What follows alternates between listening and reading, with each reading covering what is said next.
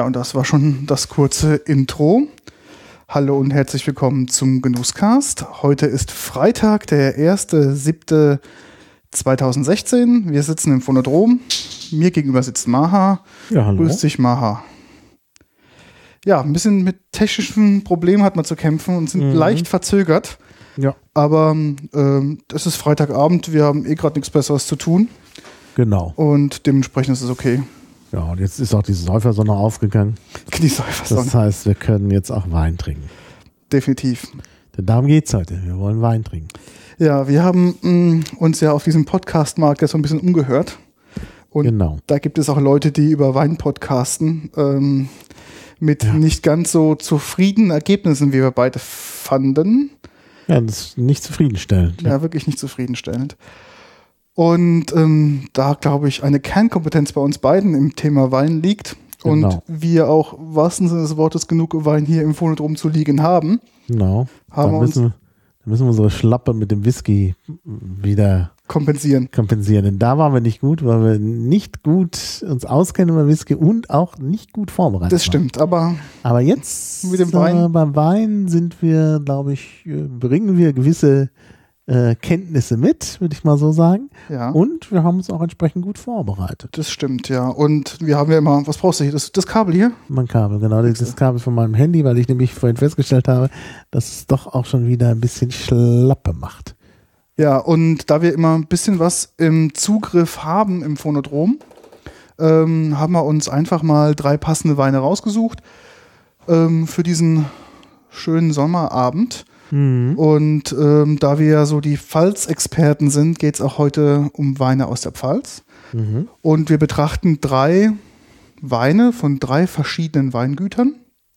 Die sind auch alle komplett unterschiedlich, nicht nur die Weingüter, ähm, auch die Preisspanne, auch die Qualität, auch, ähm, ja, wie soll ich sagen, auch die, äh, das Ambiente und Mhm. ich glaube, wir ähm, Alles, eigentlich alles sehr unterschiedlich. komplett unterschiedlich. Gell? Ja. Und werden das heute mal durchprobieren. Wir kommen jetzt auch gerade von einem relativ deftigen Essen. Mhm. Also heißt- wir, wir müssen ja, das heißt, rede erstmal aus. Genau. Ähm, das heißt, ähm, wir werden auch von der Reihenfolge her ähm, so anfangen, dass es uns am bekömmlichsten kommt. Und Mhm. natürlich haben wir auch in dieser Folge, weil es um Alkohol geht, natürlich auch ein paar Warnungen. Alkohol, Mhm. Kohlenhydrate, hm, enthält es. Ja, macht dick, macht dick. Mhm. sehr viel zu viel Zucker. Ich habe übrigens neulich die äh, Doku gesehen, die könnten wir auch mal verlinken. Die große Zuckerlüge, eine Mhm. harte Doku Mhm. über Zucker. Da ging es jetzt nicht um Alkohol, Mhm. aber Zucker ist ja gemein gefährlich. Also insbesondere in diesen süßen Drinks, die du da äh, in dich reinschüttest. Das ist nicht gut. Das glaube ich. Es ist tödlich. Ja. Ein tödliches Gift. Zucker ist ein tödliches Gift. Also nur in geringen Mengen, Mengen sozusagen bei der Restsüße. Da, Ah, das halt auch- Ja, ähm, aber im Industriezucker ist das Problem.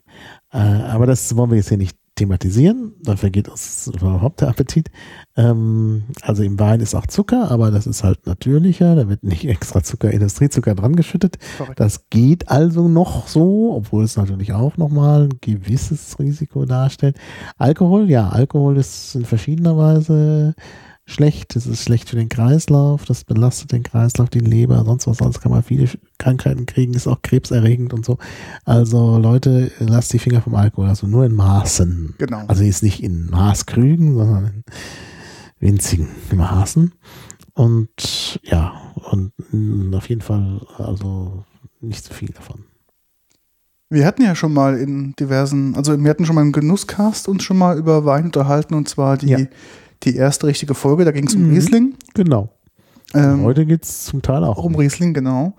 Und du hattest ja ähm, mal mit Dominik über die Pfalz an sich Genau. gesprochen. Die Pfalz an sich, da ging es auch zum Teil um Wein, aber auch um andere Dinge aus der Pfalz. Den Saumagen und so. Das war in Liedkultur Folge 37. Genau, kann ich sehr empfehlen. Ist von manchen nicht gehört worden, weil sie sagen, ach, was interessiert mich die Pfalz? Was soll das? So ein Tourismusdings? Nee, also das sollte man sich anhören. Ich glaube, das ist eine echte Wissenslücke, wenn man sich da nicht auskennt. Ja, Und es gibt da auch guten Wein und deshalb schließt, äh, also da, da schließen wir jetzt da gut dran an. Und ich habe in beiden Folgen, Mhm. weder im Genusscast damals noch in dem, äh, noch in dem über Pfalz äh, alles loswerden können, was ich so über Riesling erzählen könnte. und deshalb ist es ganz gut, dass wir heute mit einem Riesling anfangen. Das ist ja auch der trockenste von unseren heutigen Weinen. genau. Und äh, da kann ich dann so richtig einsteigen in die Ampelographie. Mhm. Das ist nicht die Kunde der Ampeln, Genau. sondern die Kunde der Rebsorten. Ja, Äh, denn, wie gesagt, ich äh, habe mich aus Interesse, auch weil wir immer so viel Riesling trinken, mh, habe ich mich da auch ein bisschen eingelesen. mhm. Gut, wir könnten natürlich jetzt auch auf die Wikipedia verweisen, da steht natürlich auch alles drin, aber ich kann ja mein eigenes Halbwissen auch mal kundtun. Ihr Gerne. könnt das ja dann abchecken mit der Wikipedia am besten. Also misstraut Autoritäten, sagt die Hackerethik und äh, ich, was ich mir angelesen habe, ist halt Halbwissen. Also ich bin ja nun kein Ampellologe oder Ampellograph. Ja, da gebe ich dir recht. Aber wir sind ähm, stark interessiert und dementsprechend ähm, Ja. auch nicht ganz, äh, wie soll ich sagen, nicht ganz auf den Kopf gefallen. Ja, also wir reisen in die Pfalz heute. Dort gibt's äh, Wein. Äh, Pfalz ist eines der elf deutschen Anbaugebiete, Mhm. ja, die wir jetzt nicht alle aufzählen, weil ich immer eins vergesse. Ähm, und äh, ja, insbesondere nach Deidesheim Mhm. oder äh, Deisen heißt das, glaube ich. Genau, Auf Deisen, Rheinheimisch. genau. Rheinheimisch. Deisen, Deidesheim, das liegt da. Man kennt das so ein bisschen, weil der äh, ehemalige Bundeskanzler Helmut Kohl da seine Gäste immer hingeführt hat Ja. nach Deidesheim. Und ähm, ja, und sind dort, ja, das hat auch dafür gesorgt, dass die Deidesheimer, dass da in Deidesheim auch die Preise gestiegen Ja, sind. Also Das Deidesheim war eine große Werbung für Deidesheim. definitiv, ja. Ähm, der Altkanzler Kohl hat ja jeden Staatsgast, egal ob er wollte oder nicht, ja nach Deidesheim geführt. Oder zum, Saumagen. zum, genau, zum Saumagenessen. In das Restaurant zum Schwarzen Hahn. Mhm.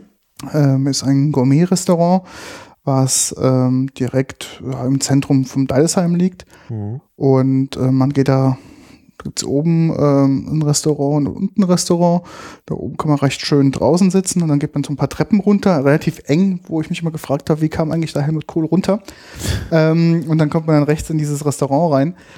Und dann gibt es auch einen dedizierten Platz für den Herrn Kohl. Da sind auch die ganzen Bilder ähm, mit allen Staatsgästen, wo er da war, Mhm. ähm, aufgehangen. Und es ist eigentlich total das dunkle Loch, muss man ganz ehrlich sagen. Es hat einen Keller. Mhm. Ja, das Ähm, ist ja auch so ein bisschen, hat ja was. Genau. Mancher Staatsgast hat das vorher noch nie gesehen.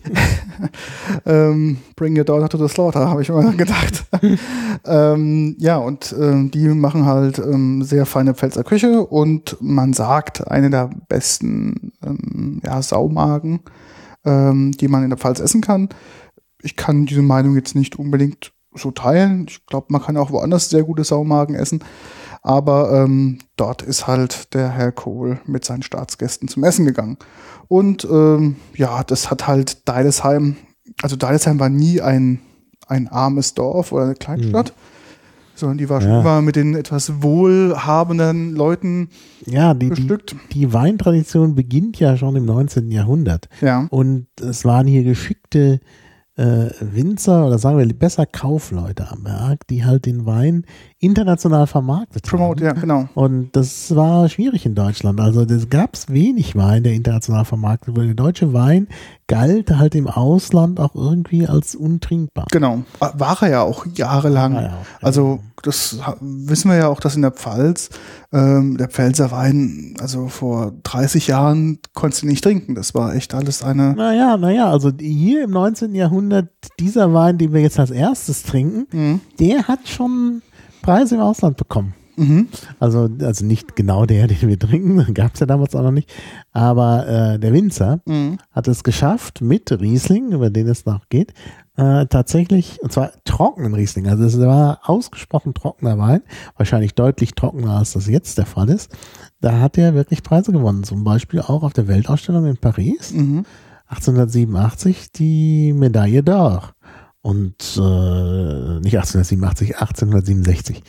Ähm, und man kann sich vorstellen, no, äh, die Franzosen als Weinnation würden einem deutschen Wein das nicht unbedingt geben. Also Ja. muss sich da schon ziemlich geschickt angestellt haben. Das war, glaube ich, die mit dem Eiffelturm, die Mhm. Weltausstellung.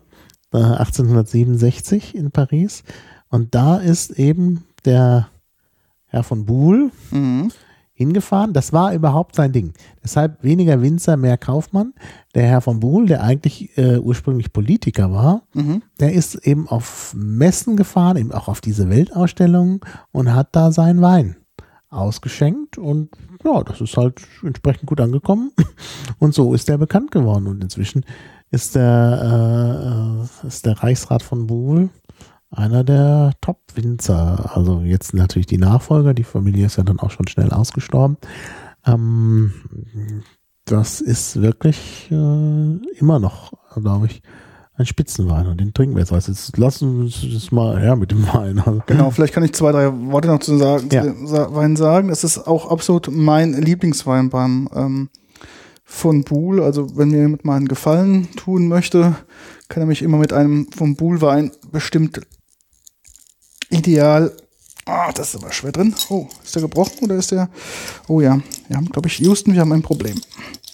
Ja, also während äh, Peter sich da abrackert, da noch, noch den Korken aus der Flasche zu kriegen, kann ich ja. Ah, Zum Glück. Zum Glück. Aber er ist trotzdem angerissen. Naja. Guck mal hier.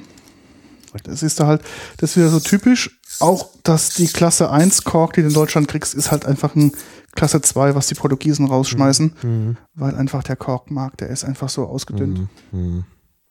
Tja, der Korkmark ist ausgedünnt.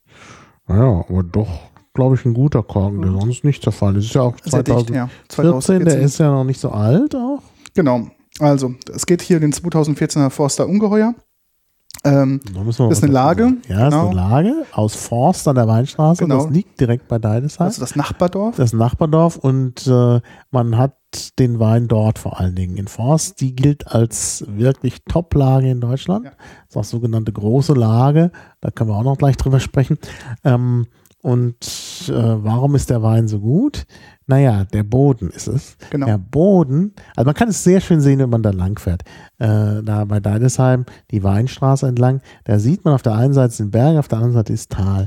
Da ist halt ähm, in uralter Zeit, in vorgeschichtlicher Zeit, gab es da äh, äh, Vulkane, da ist dieser Rheingraben entstanden Genau. äh, und da ist halt äh, Magma ausgetreten und da gibt es Basalt.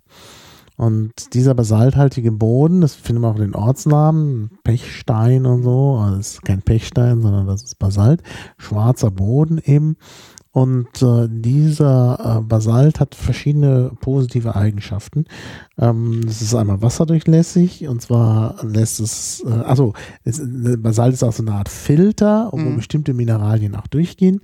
Ähm, aber vor allen Dingen hat der Basalt die Eigenschaft, sich aufzuheizen und Mhm. dann die äh, Wärme wieder abzugeben über Nacht. Das heißt also, es bleibt die ganze Zeit warm.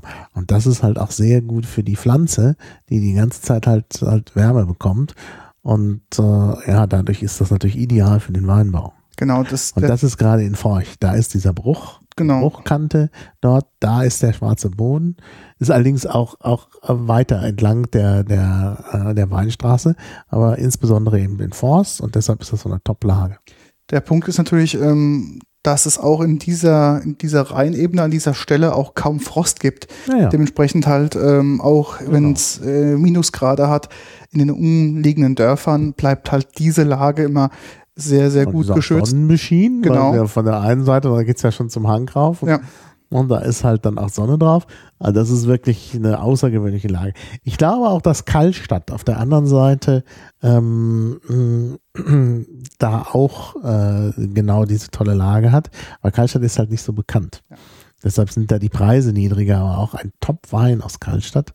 Äh, Kallstadt wird allerdings wahrscheinlich bald bekannt, denn Ja. da sind die Vorfahren des nächsten amerikanischen Präsidenten her, nämlich Donald Trump. Na, wir wollen es nicht hoffen, aber es ist ja nicht ganz auszuschließen. Und äh, dann wird dann wird dank Donald Trump da das auch ganz bekannt werden. Donald Trump der nächste Helmut Kohl. Und äh, ja, dann, dann ist natürlich da auch, sind die Preise da auch hin. Da bin ich mal gespannt, ob das passieren wird. Ich habe ja schon die Befürchtung, wenn dann doch Donald Trump an die Macht kommt, dass dann ähm, die offizielle amerikanische Botschaft in Deutschland dann nach Karlstadt umverlegt wird und ähm, die Landebahn von Rammstein einfach verlängert wird, dass man dann auch direkt ähm, da einfliegen kann. Ja, könnte alles passieren. Ne? Wir wissen, also man, die Zeiten sind ja so turbulent, dass man überhaupt nicht mehr vorhersehen kann. Aber Forst ist natürlich jetzt im Gegensatz zu Kaltstadt sehr bekannt. Und besonders diese Lage, das Forster Ungeheuer, Mhm. da äh, kann man auch noch einiges dazu sagen, Mhm. Forster Ungeheuer. Ähm, also Ungeheuer ist so eine typische Bezeichnung für, für eine Lage.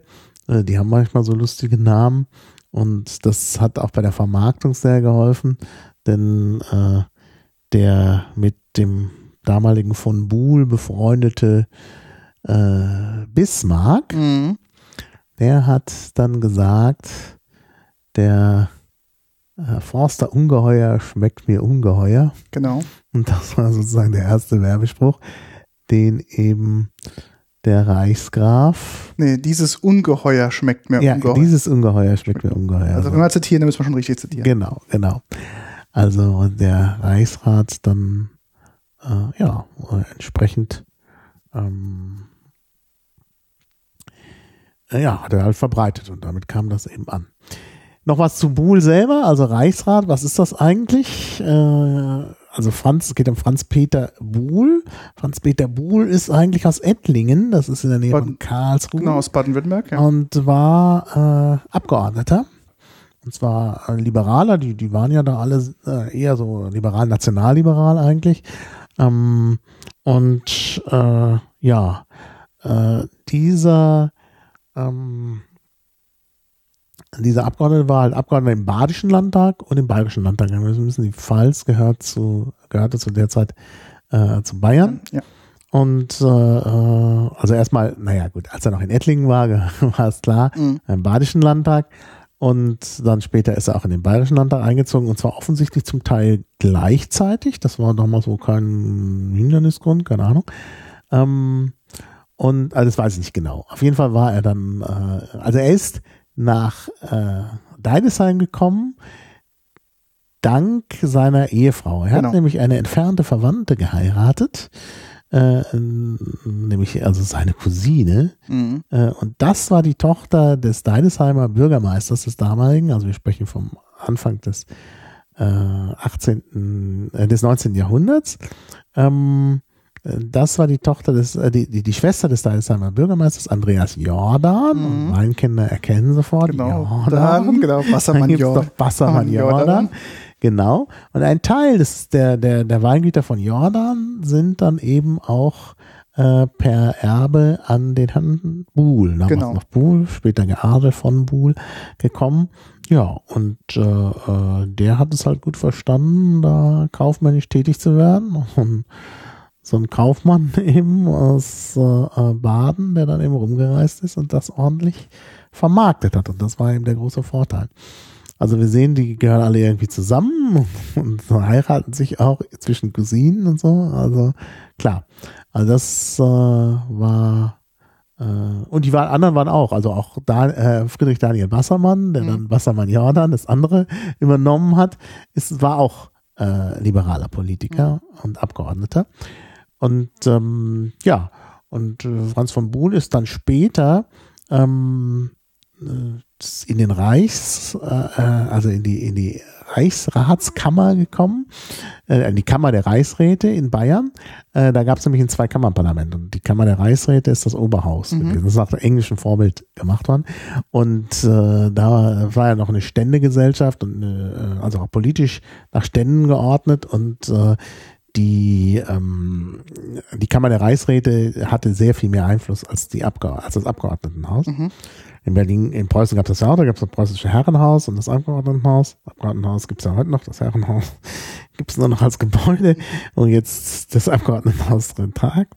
Ähm, und äh, naja, also wie gesagt, die Kammer der Reichsräte in Bayern, das waren die eigentlichen, die das Sagen hatten. Das waren nämlich alles Adlige und zwar sogar Hochadlige. Äh, man hat dann noch so ein paar niedrige Adlige äh, hinzugenommen, die man dann noch schnell geadelt hat. Und so ist eben der äh, Abgeordnete Buhl dann zu dem Namen von, Von Buhl gekommen, ja. weil er noch schnell geadelt werden musste, um da mitmischen zu dürfen. Und äh, naja, gut, der war halt äh, zu, zu ordentlichem Reichtum gekommen und das war damals auch schon wichtig. Äh, deshalb äh, hat er da mitmischen können und war dann auf Lebenszeit äh, Mitglied der Kammer der Reichsräte. Und weil das so ein besonders wichtiger Titel ist, äh, Mhm. weil, weil das so eine besonders wichtige Funktion ist, hat dann, haben dann die Erben gesagt, komm, wir nennen unser Weingut jetzt nicht einfach Buhl, Mhm. sondern wir nennen es Reichsrat von Buhl. Und das war natürlich dann auch, äh, auch nochmal Werbe, eine, eine wichtige Werbung. Das Ja. war einfach im 19. Jahrhundert nochmal eine besondere Auszeichnung. Das war einfach nicht jedermann, sondern eben was Besonderes. Ist bis heute so geblieben. Heute kann man sich immer nicht so genau merken, was war das für ein Titel? Deichgraf oder so. Ne? Aber ja, wir nennen den ja auch immer Deichgraf. Aber ist schon, glaube ich, was, also, äh, also vor allen Dingen das Geschick, das sich, äh, sich gut zu verkaufen, das hat dann äh, dazu geführt, dass das wirklich gut äh, ja, funktioniert hat. Ja, ein Enkel von ihm war dann auch nochmal äh, Reichsrat. Also es äh, ist dann auch so ein bisschen, hat sich die Tradition fortgesetzt. Aber die eigentliche Kernfamilie von Buhl ist dann schon mit der nächsten Generation ausgestorben. Genau. Und äh, dann wurde das, ging das weiter und ist ja dann auch zum Schluss, ähm, Moment, äh, das ist ja dann irgendwann auch mal zu so einer japanischen Genau. Holding gekommen. Genau. Das weiß ich jetzt nicht genau, aber nur vorübergehend. Das ist dann, glaube ich, wieder, ähm, dann wieder auch jetzt äh, in, in Hand einer deutschen Holding oder Unternehmensgruppe. Ich weiß nicht, ich glaube noch, dass die noch in der japanischen Holding drin sind, weil doch jetzt er, dieser japanische äh, Geschäftsmann, doch jetzt alle vier Weingüter wieder ver, also die Familien wieder vereint hat. Aha. Ähm, dazu gehören, wie du schon sagtest, Bassermann Jordan, Jordan von Buhl, von Winning und wer ist der vierte? Ähm, Mensch, lass mich mal kurz drüber nachdenken. Es fehlt noch einer. Hm, das weiß ich jetzt nicht genau. Also da müsste man. Ich muss jetzt auch mal ähm, kurz mal nachgucken, das ist auch wieder gefährliches Halbwissen. Ja, gefährliches Halbwissen, ja. Genau. Ah, Deinhardt noch dazu. Dr. Deinhardt. Ah ja. Das- Genau, das ist die vier Stück, ja. Mhm. Und genau, von Winning, Deinhardt, von Bohl und Bassermann Jordan. Niederberger, ja. die Niederberger sind, sind halt, genau. Die sind jetzt seit 2013, weil der, ähm, genau, von 2013 hat er jetzt, Ist der ja ähm, auch gestorben, der Niederberger. okay, 2013. Und dann sind die halt, hier stehen sie alle. Der hat das erworben, 2005. Also nach, also nach den, nach den Japanern. mhm. Hat, hat der das praktisch den Japanern wieder abgenommen. Das Wein, äh, das Weingut Reichsrat von Buhl. Und, ah, nee, nee, nee, nee, nee. Hä, er hat es erworben, aber es ist weiter als bis Dezember 2013 äh, verpachtet gewesen an Mhm. den japanischen Konzern. ah, okay. Aber jetzt nicht mehr offenbar. Die haben jetzt 2013 einen Reboot ge gestartet, Mhm, wohl genau, von Buhl, genau.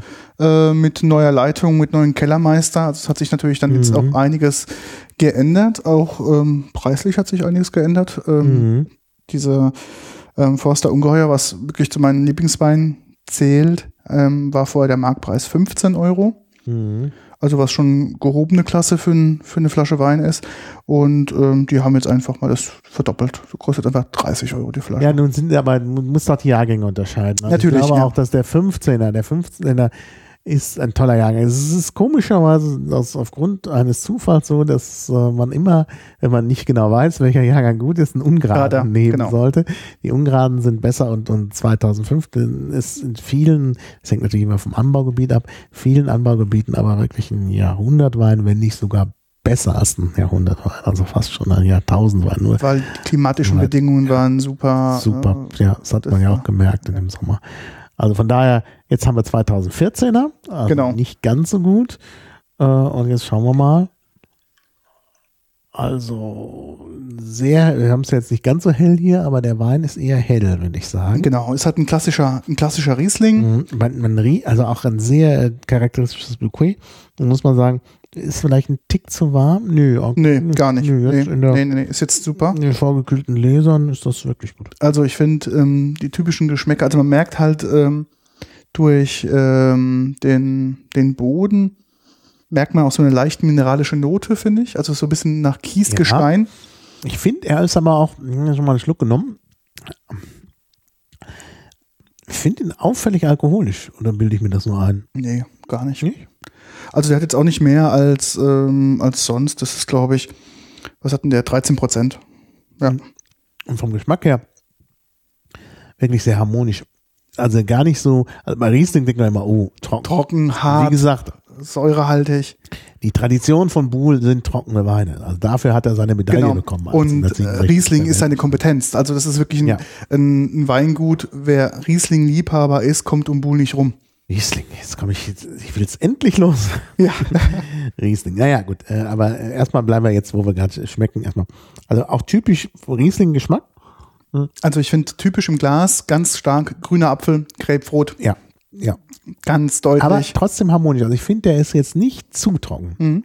Obwohl es halt ein trockener Wein ist. Was ein trockener Wein ist, ja. Und ähm, die vom Buhlwein sind also natürlich auch, seine Kompetenz ist trocken, richtig Knochen, richtig Ja. fest trockener Wein, der ähm, ähm, aber dadurch, dass die Säure so schön eingebunden ist im Gesamtbouquet, ist der, wirkt er gar nicht so extrem bissig Ja. zum Schluss, sondern der ist wirklich ähm, da sehr schön. Auch der charakteristische Geschmack, der char- charakteristische Geschmack ist halt, man spricht ja vom sogenannten Riesling-Schwänzchen, Genau. weil äh, ganz hinten, der, also wenn er, wenn er dann praktisch, wenn man nicht schluckt, dann gibt's noch so einen, beim Riesling so einen ganz charakteristischen Nachgeschmack, Genau. den man ganz schwer beschreiben kann. Das ist das sogenannte Riesling-Schwänzchen. Wie willst du den beschreiben? Ich würde sagen, das schmeckt nach Gras. So, wenn du so ein frisches Bündel Gras nimmst und ähm, oder so ein Grashalm im Mund hast, Mhm. reißt Ja. gr- gr- gräserig. Also vielleicht könnte es auch so Heu irgendwas sein, aber es ist irgendwas, was Ja, irgendein Gras. ja, ich glaube, da hast du recht. Und das ist schon, also wirklich ein sehr charakteristischer Wein. Also wenn man jetzt mal so richtig die prototypischen Riesling trinken will, ist das das, glaube ich. Also manchmal, der prototypische Riesling ist vielleicht noch, noch saurer, um es Ja. so zu sagen. Aber der ist hier schon, also, ja, ist wirklich ein sehr gefälliger Wein. Es ist ähm, also einer meiner Lieblingsweine, wie gesagt. Ich finde den einfach super. Der ist, ich finde, der ist auch spritzig. Der, ist extrem. Ja, der ist spritzig, der, der macht ist einen sehr frisch. frischen Eindruck. den ist- Genau. Hat auch so ein bisschen, glaube ich, äh, mussiert er noch. das, das Aber man hat fast den Eindruck. gut gekühlt. Gib mir noch, gib mir noch. Na klar. Gut gekühlt im Sommer ähm, ist das ideal. Das ist auch ein hervorragender Essensbegleiter. Mhm. Also ähm, so, ein, so einen trockenen Riesling Merke kannst ich du auch gerade. machen. Wir haben ja vorhin äh, entsprechend gegessen, um eine Grundlage zu haben. Mhm. Und jetzt noch mit Knoblauch. Das muss ich ein bisschen ausstoßen. Mhm. Und dann merkt man, das passt wunderbar Ja. auch zum, zum Also Essen. Genau, man denkt ja meistens helles Fleisch nur mit, ähm, also auch nur äh, mit auch Rotwein oder sowas. Ich finde, ähm, so einen kräftigen Riesling kann man auch zu einem guten Mhm. Stück Schweinefleisch Ja, ja. ähm, oder zu hellem Geflügel. Das passt ganz gut. Du Das kann kannst den auch zum Einstieg nehmen. Also als, als, so, sozusagen, so als so eine Art Aperitif. Also, also, also ich finde, das ist wirklich, wirklich universell einsetzbar. Gut, vielleicht nicht zum äh, Nachtisch. nee, das ist nicht ähm, aber es ist schon wirklich schön. Also wirklich ein toller Wein. Doch, also ich glaube, das kann er. So, zum Riesling. Riesling ist doch eine ziemlich alte Rebsorte. ja. Mm, Aber, und das ist das Erstaunliche, ähm, man denkt ja immer, Riesling oh, war schon immer da. Das ist auch im Vergleich zu vielen anderen Rebsorten vom Gefühl her richtig.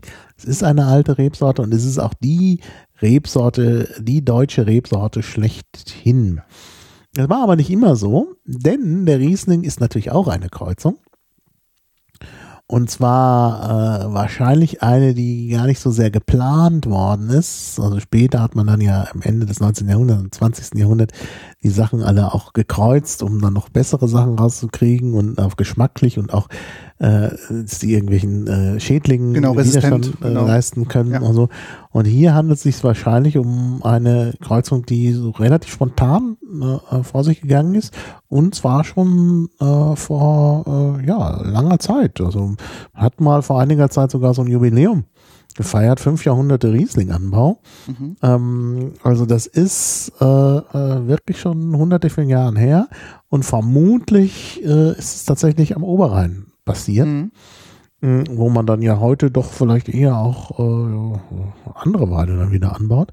Aber da soll das eigentlich herkommen. Und das Interessante ist, äh, es ist eine Kreuzung Aus Heunisch? aus Heunisch, genau. Genau. Heunisch ist tatsächlich uralter Wein, Mhm. ein Traditionswein, aus der aus dem Osten gekommen ist. Aus Heunisch bedeutet nämlich eigentlich Hunisch, also Mhm. von den Hunden aus dem Osten gekommen.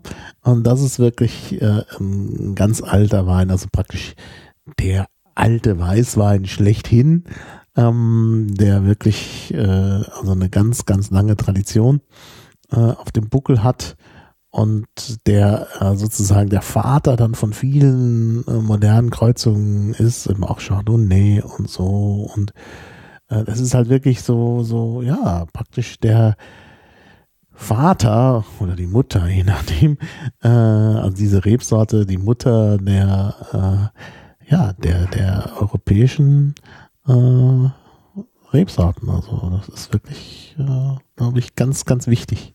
Also das ist ein ganz wichtig, also der Heunisch ist halt ein ganz wichtiger. Und heute gibt's, obwohl das mal, obwohl der mal so verbreitet ist, gibt's den reinen Heunisch eigentlich praktisch Gar nicht Also mehr. ganz wenig noch in der Schweiz und so. Äh, da gibt es diesen äh, äh, Gress hat mir neulich ja auch getrunken bei, bei dir. Mhm. Guess oder französisch Gouet. Ähm, da gibt es, äh, das ist wohl, das ist wohl noch dieser alte Heunisch, aber wird kaum noch angebaut. Aber die ganzen Nachfahren werden angebaut und sind halt verschiedene Kreuzungen. Und äh, man weiß auch nicht immer so genau, also äh, was das für Kreuzungen sind. Ähm, also der Riesling dann eben Vitis Silvestris und ein Traminer-Klon. Äh, und äh, das ist, das ist halt dann der Riesling daraus geworden. Aber es gibt andere, ne, also Blaufränkisch und sonst was, also wo man gar nicht so genau weiß, was da jetzt gekreuzt worden ist. Und äh, ja, ganz viele mit Pinot, Heunisch und Pinot. Gibt es ganz viele Rebsorten, auch in Frankreich, also praktisch alle äh, französischen mehr oder weniger. Also das ist schon äh, ganz wichtig. Und wie gesagt, diese alten Kreuzungen, die irgendwie mehr oder weniger ungesteuert vor sich gegangen sind, äh, haben im einen davon hat eben dazu geführt, dass es äh, dass es dann den Riesling gegeben hat. Und wie weiß man das, was da zusammengekommen ist? Also äh, äh, wie die Silvestris und so und Traminer-Klon, na, das weiß man, wenn man eine zwischengenetische Untersuchung durchführen Genau. kann und dann genau herausfinden kann, Mensch, was ist das denn? Was ist denn da zusammengekommen? Und äh, ja, also Vitis Silvestris ist halt die lateinische Bezeichnung für die wilde Weinrebe. Und äh, das ist, äh, ja, das ist also auch wichtig. Heunisch plus äh, eben diese äh, wilde Weinrebe plus eben Traminer. Äh, das hat es eben gegeben. Und das ist natürlich, ja, wie gesagt, also das kann man alles erst in neuester Zeit durch genetische ähm, genetische Untersuchungen eben herausfinden. Das ist auch schon spannend irgendwie, was man jetzt alles kann. Ja. In der Pfalz wird natürlich auch ähm, zum größten Teil Riesling angebaut. Ja. ne? Das ist Naja, natürlich es ist ja die, die äh, Rebsorte, die am meisten in Deutschland überhaupt angebaut wird. genau. Und äh, insbesondere natürlich in der Pfalz. Andere haben sich dann ja anders spezialisiert. Die fragen neben Silvaner, was aber, glaube ich, auch ein Abkömmling vom Riesling ist. Ähm, Und also der Riesling hat wiederum viele Abkömmlinge. Da kommen wir gleich noch drauf. Wir werden nämlich dann am Rest des Abends noch Abkömmlinge vom Riesling, Genau. äh, äh, wiederum zu uns nehmen. Äh, also das ist, glaube ich, eine ganz wichtige Weißweintraube. Also wenn man das wirklich mal, ich würde gerne mal, das ist leider, habe ich nicht gefunden, aber vielleicht kann ja einer der Hörer das irgendwie äh, finden. Man müsste da mal so eine Ahnentafel doch auch hinbekommen. Also jetzt, wo wir schon so viel wissen, und äh, das müsste doch machbar sein irgendwie. Also dass man da mal so eine, ja, so eine Tafel macht, äh, wie das alles zusammenhängt. Ich denke, das ist, äh, das habe ich schon mal gesehen, auch irgendwo so eine, ähm, Ja, so eine man hat irgendwie den, den man das schon gesehen hat. Naja, wenn man zum Beispiel in der Wikipedia guckt, äh, unter Heunisch, da stehen ja die verschiedenen Kreuze. Mhm. Ja? Und äh, was dann alles auch daraus geworden ist. Und dann, dann sieht man ja schon, ah, man könnte das, wenn man das jetzt alles mal zusammenschreibt, könnte man da tatsächlich so eine Ahnentafel rausmachen. Mhm. Ja? Und wenn man dann guckt, jetzt Silvana oder so, dann, dann, dann ist man ja einen Schritt weiter und äh, ja, das ist natürlich alles, äh, äh, wie gesagt, da das alles zusammenhängt, müsste man das eigentlich auch, auch mal zusammenstellen irgendwie. Gibt ja ähm, bei der Wikipedia so eine Liste der, der Rebsorten. Die Frage ist, ist da auch eine, hier ist nur eine, nur eine Liste, die alphabetisch ist, nicht eine, keine, wie was mit wem gekreuzt wurde. Also zum Beispiel Silvana ist äh, äh, nicht aus dem Riesling hervorgegangen, sondern Traminer. Ist da, aber auch der ist ja auch beim Riesling beteiligt. Also man sieht, es hängt alles eng zusammen. Hier fliegen schon die ersten Mücken rum, die mich angreifen wollen. Das könnten auch Fruchtfliegen sein. Ja, wir, wir könnten das Fenster zumachen. Nee, das sind keine Fruchtfliegen, das sind eindeutig Stechmücken. Ja, okay, dann äh, ich bin leider dieses Jahr auch schon unangenehm gestochen worden. Okay, ich würde sagen, äh, Ja. ich nehme jetzt noch einen Schluck von diesem hervorragenden, super, ja, mal einen super Wein. Schluck. Und dann würde ich sagen, würden wir uns langsam mal Also ich weiter. meine, der ist natürlich teuer, aber ich finde, der könnte auch als Schale super gut kommen. oh, ja, guter Wein gibt guter Scholle, aber das wäre mir ehrlich gesagt bei diesem Wein ähm, zu schade. Ja, ähm, ist halt wie gesagt aus dem aus dem rechts unten Modell, wenn man mal Mhm. mit Apple vergleicht, halt ähm, bei den Rieslingen und auch gerade beim von Buhl ist es halt so mit Ja, ja. ähm, wo halt die meiste Qualität ähm, also gemacht wird. Also von Buhl logischerweise ist ein VDP-Weingut, also Mhm. ähm, Ver Verbund Deutscher Prädikatsweine. Mhm. Dafür gibt es natürlich erstmal vom Verbund diverse Auflagen, aber natürlich ein, ein Qualitätsweingut wie Reichsrat von Buhl hat natürlich einen sehr, sehr hohen Qualitätsanspruch. Mhm. Das heißt, auch diese Top-Lagen werden nicht mehr maschinell geerntet, sondern Mhm. per Hand. Ähm, da werden halt wirklich nur die guten Trauben rausgenommen. Ähm, der Weinberg wird natürlich extremst gepflegt. Ja? Das ist also Mhm. das ganze Jahr über ist wirklich da mit größter Vorsicht ähm, wird da an diesen, an diesen Weinberg rangegangen und Mhm. beackert und so weiter. Also es ist dann schon, natürlich merkt man schon die Qualität im Glas.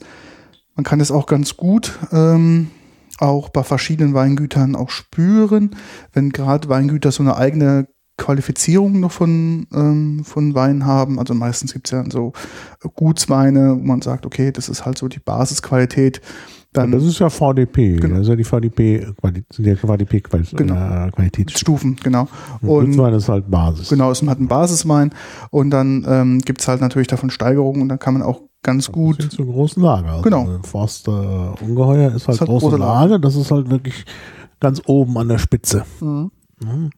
Und da kann man auch mal sich auch mal den Qualitätsunterschied ertrinken und mal gucken, okay, was ist denn wirklich, wenn du ähm, den gleichen Weinberg ähm, bedienst mit verschiedenen, ähm, mit verschiedenen Methodiken plus nochmal im, im Ausbau im Keller Mhm. noch was damit machst, dann kannst du quasi aus dem gleichen ähm, Weinberg, wo, die, wo du das gleiche Rohmaterial hast, ähm, ganz verschiedene Qualitätsstufen an Weinen kriegen. Ja.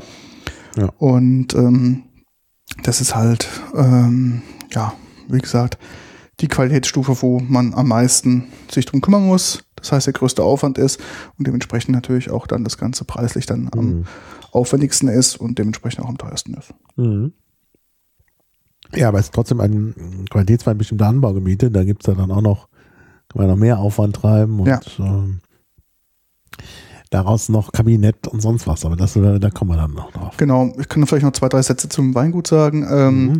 Ist in einem Originalgebäude, also das ist das Gebäude ähm, vom Reichsrat von Bude ist noch da an der gleichen Stelle, wie es schon immer war. Besitzt eine der ältesten Traditionskeller. Das heißt, man Mhm. kann auch in den Keller ähm, eine Kellerführung machen. Der Keller ist riesig groß, ist einer der größten Keller in Deidesheim und Umgebung. Ähm, da gibt's natürlich so einen Schaukeller, wo man halt ähm, einfach sehen kann, wie das damals gemacht wurde und auch die, die Schatzkammer. Da lagern halt ähm, Mhm. die wirklich die Weine, die ähm, Lager, erstmal A, lagerfähig sind und B, halt aus den verschiedenen Jahrgängen teilweise auch ähm, Jahrzehnte zurückgehen. Das heißt, auch da wird diese Schatzkammerwert, um diese Qualität der Weine zu erhalten, musst du natürlich auch diese Schatzkammer pflegen. Das Mhm. heißt, unter Umständen den Wein öffnen, ähm, probieren, wenn er okay ist, also nicht, ähm, nicht jetzt zu Essig geworden ist oder sonst irgendwie ein Schimmel oder eine Fäule an, angesetzt hat, dann ähm, muss der halt dann raus, muss dann in eine neue Flasche rein, neu verkorkt werden, dann ist er wieder lagerfähig. Und das kann man halt auch in diesem Keller sehen. Ähm, allgemein Mhm. haben die sich jetzt ähm, durch diesen Reboot 2013 auch eine neue, heutzutage nennt man das ja Vinothek. Früher war es eine Weinprobierstube geleistet, ähm, die im Gebäude jetzt relativ modern ist. Also da ist Mhm. jetzt eine, die Weinprobierstube war früher in dem Seitentrakt des Gebäudes, war ein großer, massiver Holztisch, wo vielleicht, ich schätze mal, so 20 Leute drumherum sitzen konnten, also richtig, richtig groß, mit einem großen Weinkühlschrank und wirklich alles sehr, sehr traditionell gefasst. Das heißt, man konnte da Wein probieren und Wein kaufen. Und jetzt ist mittlerweile eine Videothek draus entstanden. Die ist jetzt in einem anderen Wien, Winothek. Vinothek, genau. Ähm, die ist jetzt in einem Seitengebäude drin und ist wirklich sehr modern. Da hat man jetzt einen großen weißen Stehtisch mit, mit Kuhlen drin, wo der Wein dann präsentiert wird. Ähm, ein Präsentationsregal, ähm, alles ganz modern gehalten Mhm. mit ähm, Personal, wo man halt direkt kaufen kann, aber die auch dich berät, ähm, wenn du Mhm. da was probieren möchtest. Ähm, man sieht es natürlich auch so ein bisschen an dem Publikum, was zum Reichsrat von Buhl geht, oder wenn man sich einfach mal die, die Einfahrt von dem, von der, von dem Weingut anguckt, dann sieht man halt schon, dass da die Leute ähm, hingehen, die jetzt gerade nicht unbedingt von Hartz IV leben müssen. Ja. Ähm, man sieht es natürlich auch ein Stück weit am Klientel, ähm, wer da hingeht und das ist teilweise auch äh, ja sehr grotesk. Da sieht man teilweise echt Leute, die halt richtig viel Geld haben und jetzt da einkaufen müssen, weil, weil es teuer ist und aber vom Wein aber keine Ahnung haben. genau vom Wein keine Ahnung haben und sich dann verhalten wie so die Axt im Walde. Mhm. Das ist natürlich äh, so, bei so einem Namen hast du das natürlich leider, auch als als Nebeneffekt. Gell? Ah, ich fand ja unseren Besuch damals nicht so schön. Da war, war irgendwie der unser der, der der Mensch, der uns da empfangen hat, der war irgendwie weiß nicht, nicht so engagiert, das wirkte so ein bisschen distanziert alles. Mhm. Meine, bei Bassermann Jordan, das ist ja ähnliche Qualitätssache, wo es vielleicht auch nicht so gemütlich war, weil man sich nicht um uns alleine gekümmert hat, aber trotzdem muss ich sagen, die Angestellten da haben sich doch echt Mühe gegeben. Und ich habe ja dann auch bei Bassermann Jordan, im Gegensatz zum Reichsrat, dann auch gekauft. Mhm. Ja. Ja, das ist halt natürlich, ähm, ja, bei so einem Weingut, gerade so ein Traditionsweingut, was jetzt so in die Moderne geführt wird, dann geht natürlich auch einiges an diesem familiären Flair und wie man mit Ja, den ja. Kunden umgeht, auch ein Stück weit ähm, Ja, ja. verloren, weil ich glaube ganz ehrlich, egal was er macht, der wird immer gutes Geld verdienen. Hm, Ja, klar. Also das ist halt, das ist halt ein gesetzter Name, Mhm. das ist halt ein international bekanntes Weingut Genau. und dementsprechend werden die, also die werden immer gute Weine produzieren. Mhm. Also wenn jetzt nicht der Kellermeister oder der Weinberg jetzt komplett ähm, falsch bewirtschaftet werden, dann Mhm. kannst du also mit der auf der Basis, was die was die arbeiten, kannst du halt sehr guten Ja, Wein kannst produzieren. Eigentlich nicht viel falsch machen. Genau. Das ist, glaube ich, wirklich was, wo, wo man nur gewinnen kann Mhm. mit dem Weingut. Ich ähm, kann übrigens noch dazu fügen, wer das Ungeheuer sucht, also die Lage, Mhm. äh, OpenStreetMap ist natürlich wieder äh, wunderbar. Ja. Weil OpenStreetMap tatsächlich diese Lagen alle da auch verzeichnet. Und man kann halt direkt nachgucken und sagen, ah, ja, hier ist das Ungeheuer. Und äh, ja, und man sieht dann auch sehr schön, das ist auch, auch finde ich sehr angenehm, man, man sieht ähm, da auch die äh, so richtig diesen Bruch. Also ne, man sieht auf der einen Seite den Berg das Tal. Und das finde ich wirklich auch sehr, sehr interessant, weil man auf diese Weise eben auch weiß, aha, da ist, äh, ist der gute Wein zu Hause. So, ich muss das hier nochmal ohne äh, Blitz fotografieren für meine Datenbank. Genau, also der Ein Wein. schönes Etikett übrigens. Ja, die haben jetzt auch ähm, seit dem Reboot haben die das Etikettdesign geändert, etwas moderner. Also von Buhl hat immer schon ein sehr, sehr klassisches, verspieltes Etikett gehabt. Ähm, was früher in so einem, ja, so ein, so ein, so ein gelblicher, vergilbter Ton war, Mhm. mit noch einem mich, ja, ja. Traditionsrahmen und die Etiketten haben sie wirklich sehr, sehr, sehr, sehr lange so gehalten aus Tradition. Mhm. Ähm, zwischendrin habe ich mir gedacht, naja, das ist jetzt nicht mehr standesgemäß, aber man hat gemerkt, durch diese konsequente Zeit, wo sie es benutzt haben, war das, hat es irgendwie dazugehört und es war auch da auch wieder sehr hübsch. Und ich fand, es war dann auch wieder, dieses Traditionsetikett hat bei mir persönlich auch nach einigen Jahren wieder so an Stellenwert gewonnen und sagen, auch stimmt, eigentlich ist es doch ganz hübsch. Mhm. Und jetzt haben sie ähm, 2013 ein neues Etikett, wo sie schon die Traditions, ähm, ja, die traditionsreichen Symbole, also das Wappen von, von Buhl und alles, was dazugehört, auf ein neues Etikett gebracht, was ähm, in einem klaren Weiß ist, mit so einem Silber-Grauton, das dann Ganze unterstützt und nicht mehr so viele Farben wie vorher auf dem Etikett drauf waren, so ein etwas schlichter, aber man sieht halt auf den ersten Blick, wenn man jetzt das alte oder das neue Etikett sich anguckt, dass die noch, ähm, dass sie das gleiche, die gleiche Designsprache sprechen Mhm. und ähm, dementsprechend halt eigentlich unverwechselbar sind. Mhm. Und gerade ähm, der Schriftzug ist halt auch, ähm, ja, das ist einfach so ein, so ein Statement. Das findet man wieder, diese, diese Elemente überall und Mhm. ähm, da weiß man halt, okay, das ist ein von Buhl. Ja. Es gibt ja andere Weingüter, die haben das Etikett geändert, dann musst du dreimal gucken, so, hä, was ist denn das für ein Weingut? Und dann sagst du, ach stimmt, das ist das und das, aber das sieht jetzt ganz komisch aus.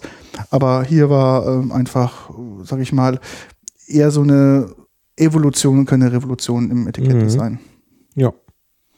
Man merkt es auch so halt die Gesamtqualität dieses Weines, auch von der Flasche, wie das alles gemacht ist. Das ist natürlich schon, ähm, hat natürlich schon, ja, ähm, eine, alles eine sehr, sehr wertige Qualität. Die Flasche von, Mhm. von Buhl, die sind Ja. sehr dick, also sehr dickwendig. Ist Mhm. alles sehr schwer. Ähm, man glaubt gar nicht, also das ist schon, da sieht man schon auch die Unterschiede, die natürlich auch, ähm, natürlich einen gewissen Teil auch natürlich den Preis ausmachen. Ganz klar. Ich habe gerade, was der sonst so kostet. Ja, Du hast gesagt, jetzt von 15 auf 30 hochgegangen. Mm, Das mag der Durchschnittspreis sein, Ja. aber hier äh, bei den Anbietern, die man leicht äh, erklicken kann, Ja.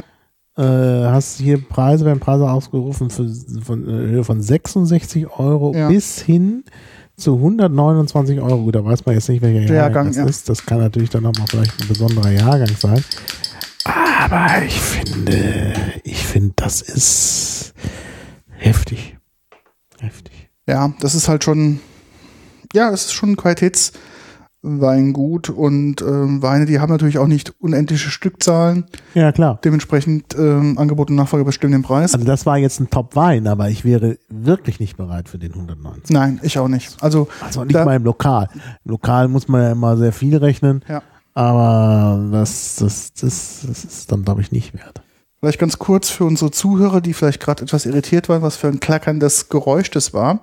Das ist ein Gerät, ähm, nennt sich WineSafer ähm, von VacuWin. Ja, ja. Der macht im Prinzip folgendes, man macht da jetzt, weil es ja ein Kork, äh, also ein Korkverschluss war, macht man dann so eine Art Kunststoffkorken da rein und hat dazu eine kleine Vakuumpumpe und zieht den Wein dann praktisch das Vakuum, ähm, also Ja. zieht dann Vakuum, dass der A gut ähm, verschlossen bleibt und so ist er halt dann länger genießbar, weil wir natürlich jetzt nicht heute Abend eine ganze Flasche Wein trinken möchten. Nee, das können wir nicht machen. Das können wir nicht machen und Weil da ja auch, haben wir dann äh, also wollen uns ja hier nicht die Kante geben. Und so hält er halt länger frisch. Das heißt, man kann ihn auch noch die nächsten Tage noch problemlos dann ähm, genießen. Und das ist halt so wirklich da eine, eine sehr super Geschichte. Mhm. Ja, kommen wir zum nächsten. Kommen wir zum nächsten Wein oder soll ich noch zwei, drei Sätze noch zu Deilsheim sagen? Ja, noch was zu Deidesheim. Ich Ähm, mir eh noch nicht ausgetrunken. weil Ein ähm, bisschen Wasser trinken zum Neutralisieren. Deidesheim und Forst ähm, liegen wirklich sehr dicht beieinander und wie schon Maha vorhin sagte, in Deidesheim waren halt die Geschäftsmänner da, haben halt, das war halt immer so ein sehr, sehr, sehr reiches Dorf und Forst hat halt die besseren Weinlagen gehabt, ähm, Ja. was einfach so war. Und natürlich durch das ganze Verhandlungsgeschick der Deidesheimer hat man natürlich den, den Forstern da ganz viel abgeschwatzt und ähm, die dazu praktisch verdonnert, ähm, den, die, das Material zu, ähm, zuzuliefern, beziehungsweise ähm, für die auch dann die, die Lagen halt zu pflegen. Und es gibt in Deidesheim eine sehr, sehr ähm, nette Tradition. Und zwar ähm, in Deidesheim gibt es die Geißbock-Versteigerung. Mhm. Ähm, die findet traditionsmäßig am, ähm, am Rathaus statt. Und dazu gibt es natürlich auch einen Wikipedia-Artikel, ganz klar. Ähm, ich will jetzt ganz kurz mal auch auf der Stadt Deidesheim-Seite natürlich ist es ganz gut beschrieben. Ähm, ich kenne jetzt nicht allen Details ganz genau. Auf jeden Fall gibt es dieses, also gibt es jedes Jahr diese Geißbock-Versteigerung. Es wird auch ein echter Geißbock versteigert ähm, auf dem Rathausplatz. Die ähm, das Versteigerungskomitee ist natürlich in Traditions ähm, in Traditionskleidung ähm, gekleidet und macht da halt da die Show. Und äh, das lag wohl daran, dass ähm, ja die Forster mussten halt an die Stadt Deidesheim dann ihr, irgendeine Steuern zahlen. Das war halt in dem Fall vom, von dem Geißbock. Und heutzutage wird dieser Geißbock auch noch wirklich versteigert und teilweise an Firmen, teilweise an Privatmenschen, teilweise an ähm, Ortsansässige. Das ist ganz unterschiedlich und es ist halt ein, ein super Event in, in Deidesheim. Ähm, zu der Zeit ist Deidesheim brechend voll ähm, und ist halt äh, mal ein schönes Event, da einfach mal zuzugucken. Das Mhm. macht Spaß. Oder auch äh, mitzusteigern. Ich weiß gar nicht, was die Preise waren in den letzten Jahren. Aber ähm, das waren schon, also schon vierstellige Beträge, wo so ein Geistbock dann Ja. Ähm, versteigert wird. Genau. Ja.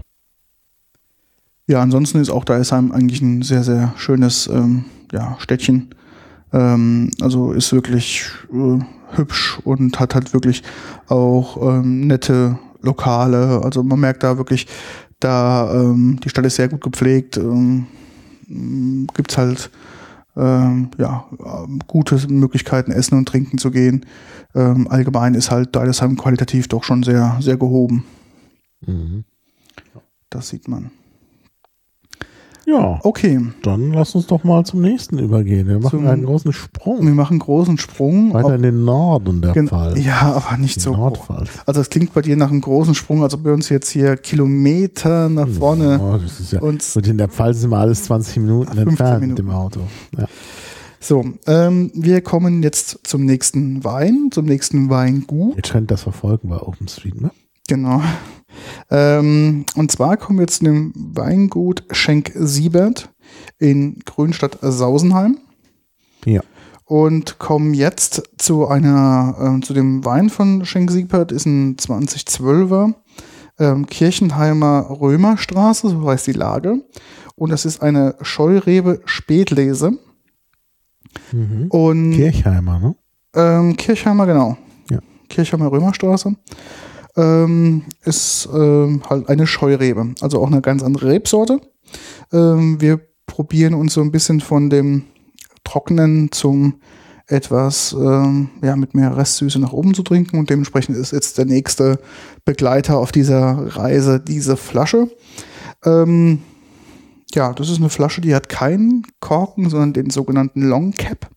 Das bedeutet, es ist ein, Drehverschluss, Mhm. ähm, galt all die Jahre als verpönt und als Billigwein, dass man halt ähm, nur damit Billigweine abgefüllt hat. Das ist schon lange nicht mehr so. Dieser Long Cap Drehverschluss, der hat, ähm, den kann man auch ganz, ganz tolle Eigenschaften mitgeben, ähnlich wie, wie Kork hat.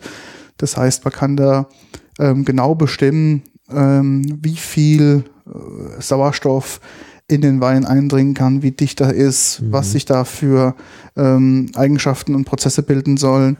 Das ist also ähm, heutzutage mit so einem Long Cap möglich. Also es ist nicht nur, dass es halt irgendwie ein günstiger Verschluss ist, sondern da gibt es ganz, ganz viele Möglichkeiten, auch da im Reifeprozess des Weines was ähm, zu beeinflussen, was Mhm. halt man damals mit viel Glück mit dem Kork machen konnte, weil natürlich ein Kork ein Naturprodukt ist und dementsprechend ähm, das natürlich dann nicht immer Ja. so optimal laufen kann. Also das Problem ist natürlich, dass du für den Long Cap wie auch natürlich für äh, Glasverschlüsse und so brauchst du immer geringe Mengen Silikon. Ja. Und diese Silikonsachen, die werden immer auch noch mit Weichmachern versehen, die dann auch in den äh, Alkohol reinkommen. Der Alkohol löst die dann da raus. Also es ist vielleicht alles auch nicht so ideal. Allerdings im Korken weiß man nicht, was da alles drin Genau. ist. Ich meine, das handelt sich da ja um Rinde von, von, von Bäumen. Und naja, ne? Die Bäume können ja auch vorbelastet sein, Ja. da weißt du ja auch nicht, Ja, ja. was die alles haben. Genau. Also kommen wir jetzt mal zu dem Thema. Ähm, Ja, was hast du denn da? ich habe jetzt so gesagt, die Scheurebe habe ich. Scheurebe, ja, dann sind wir noch bei der Scheurebe, ja. Ich habe ja früher immer gedacht, und ich meine sogar, dass es irgendjemand erzählt hat, der auch nur über Halbwissen verfügt, dass die Scheurebe Scheurebe heißt, weil die Rebe irgendwie scheu ist und so. Das stimmt natürlich nicht, sondern es ist benannt nach Georg Scheu, Mhm. Georg Scheu, ein Ampelograph, äh, der Altweine gekreuzt hat. Und zwar den Vorgängerwein, praktisch, was wir gerade getrunken haben, mit Mhm. einem Genau. mit einem Silvaner. Mit einem Also Silvaner, Riesling und Silvaner ist die Scheurebe. Ähm, auch eine relativ eigentlich junge. Naja, gen nicht genau. Also es ist nicht Riesling und Silvaner, sondern es ist eigentlich ein Vorläufer des Silvaners, die Bouquet-Traube. Okay. Aber es ist eine relativ junge Traube, wenn man bedenkt, ähm, dass die Anfang mh, 1900, keine Ahnung, 20 oder so ähm, ähm, eingefügt worden ist. So eine, so eine Weintraube, die kommt ja dann erstmal jahrelang in den Versuchsanbau und Nee, äh, Ganz am Anfang des 19. Also er hat es schon im 19. Jahrhundert gemacht ja, und am Anfang des 20. Jahrhunderts, 1916 ist sozusagen die ist das Züchtungsjahr. Aber er hat, er hat das um die Jahrhundertwende gemacht. 1916 ist das Züchtungsjahr. okay. Und aber diese ganzen Versuche hat er dann eben tatsächlich um die Jahrhundertwende gemacht. Okay. um zu versuchen, einen, einen besseren Wein, einen interessanteren Wein äh, herauszubekommen und auch einen entsprechend widerstandsfähigen. Das ist äh, ja. Nein, also äh, nein. Genau genommen hat Scheu behauptet, es sei Riesling und Silvaner. Ah, Und okay. inzwischen wissen wir, dass es nicht Riesling und Silvaner ist, sondern Riesling und Bouquet-Traube. Ah, okay. Äh, na, wir haben ja inzwischen DNA-Analysen. Damals konnte er irgendwas behaupten und dann war es gar nicht so. So, bist du soweit einsatzfähig? Ich bin einsatzfähig. Ja. Dann hätte ich mal gerne wieder ein Glas.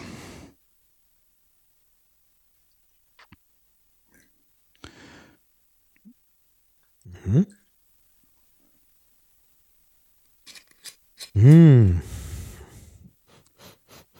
Also Bouquet hat er. Mhm. Sehr, sehr eindrucksvoll. Also, ah, das ist ein echter Riechwein. Ja, Riechweine sind halt Weine, wenn man daran riecht, dann denkt man, Ja. oh, das ist schon ganz toll. Das ist, ähm, man merkt auch so eine leicht süßliche Note. Hat Ja, so eine leicht, leicht süßliche Note, stimmt. Also daher ähm, könnte Der man. Farbe her auch recht hell, Ja. hellgelb.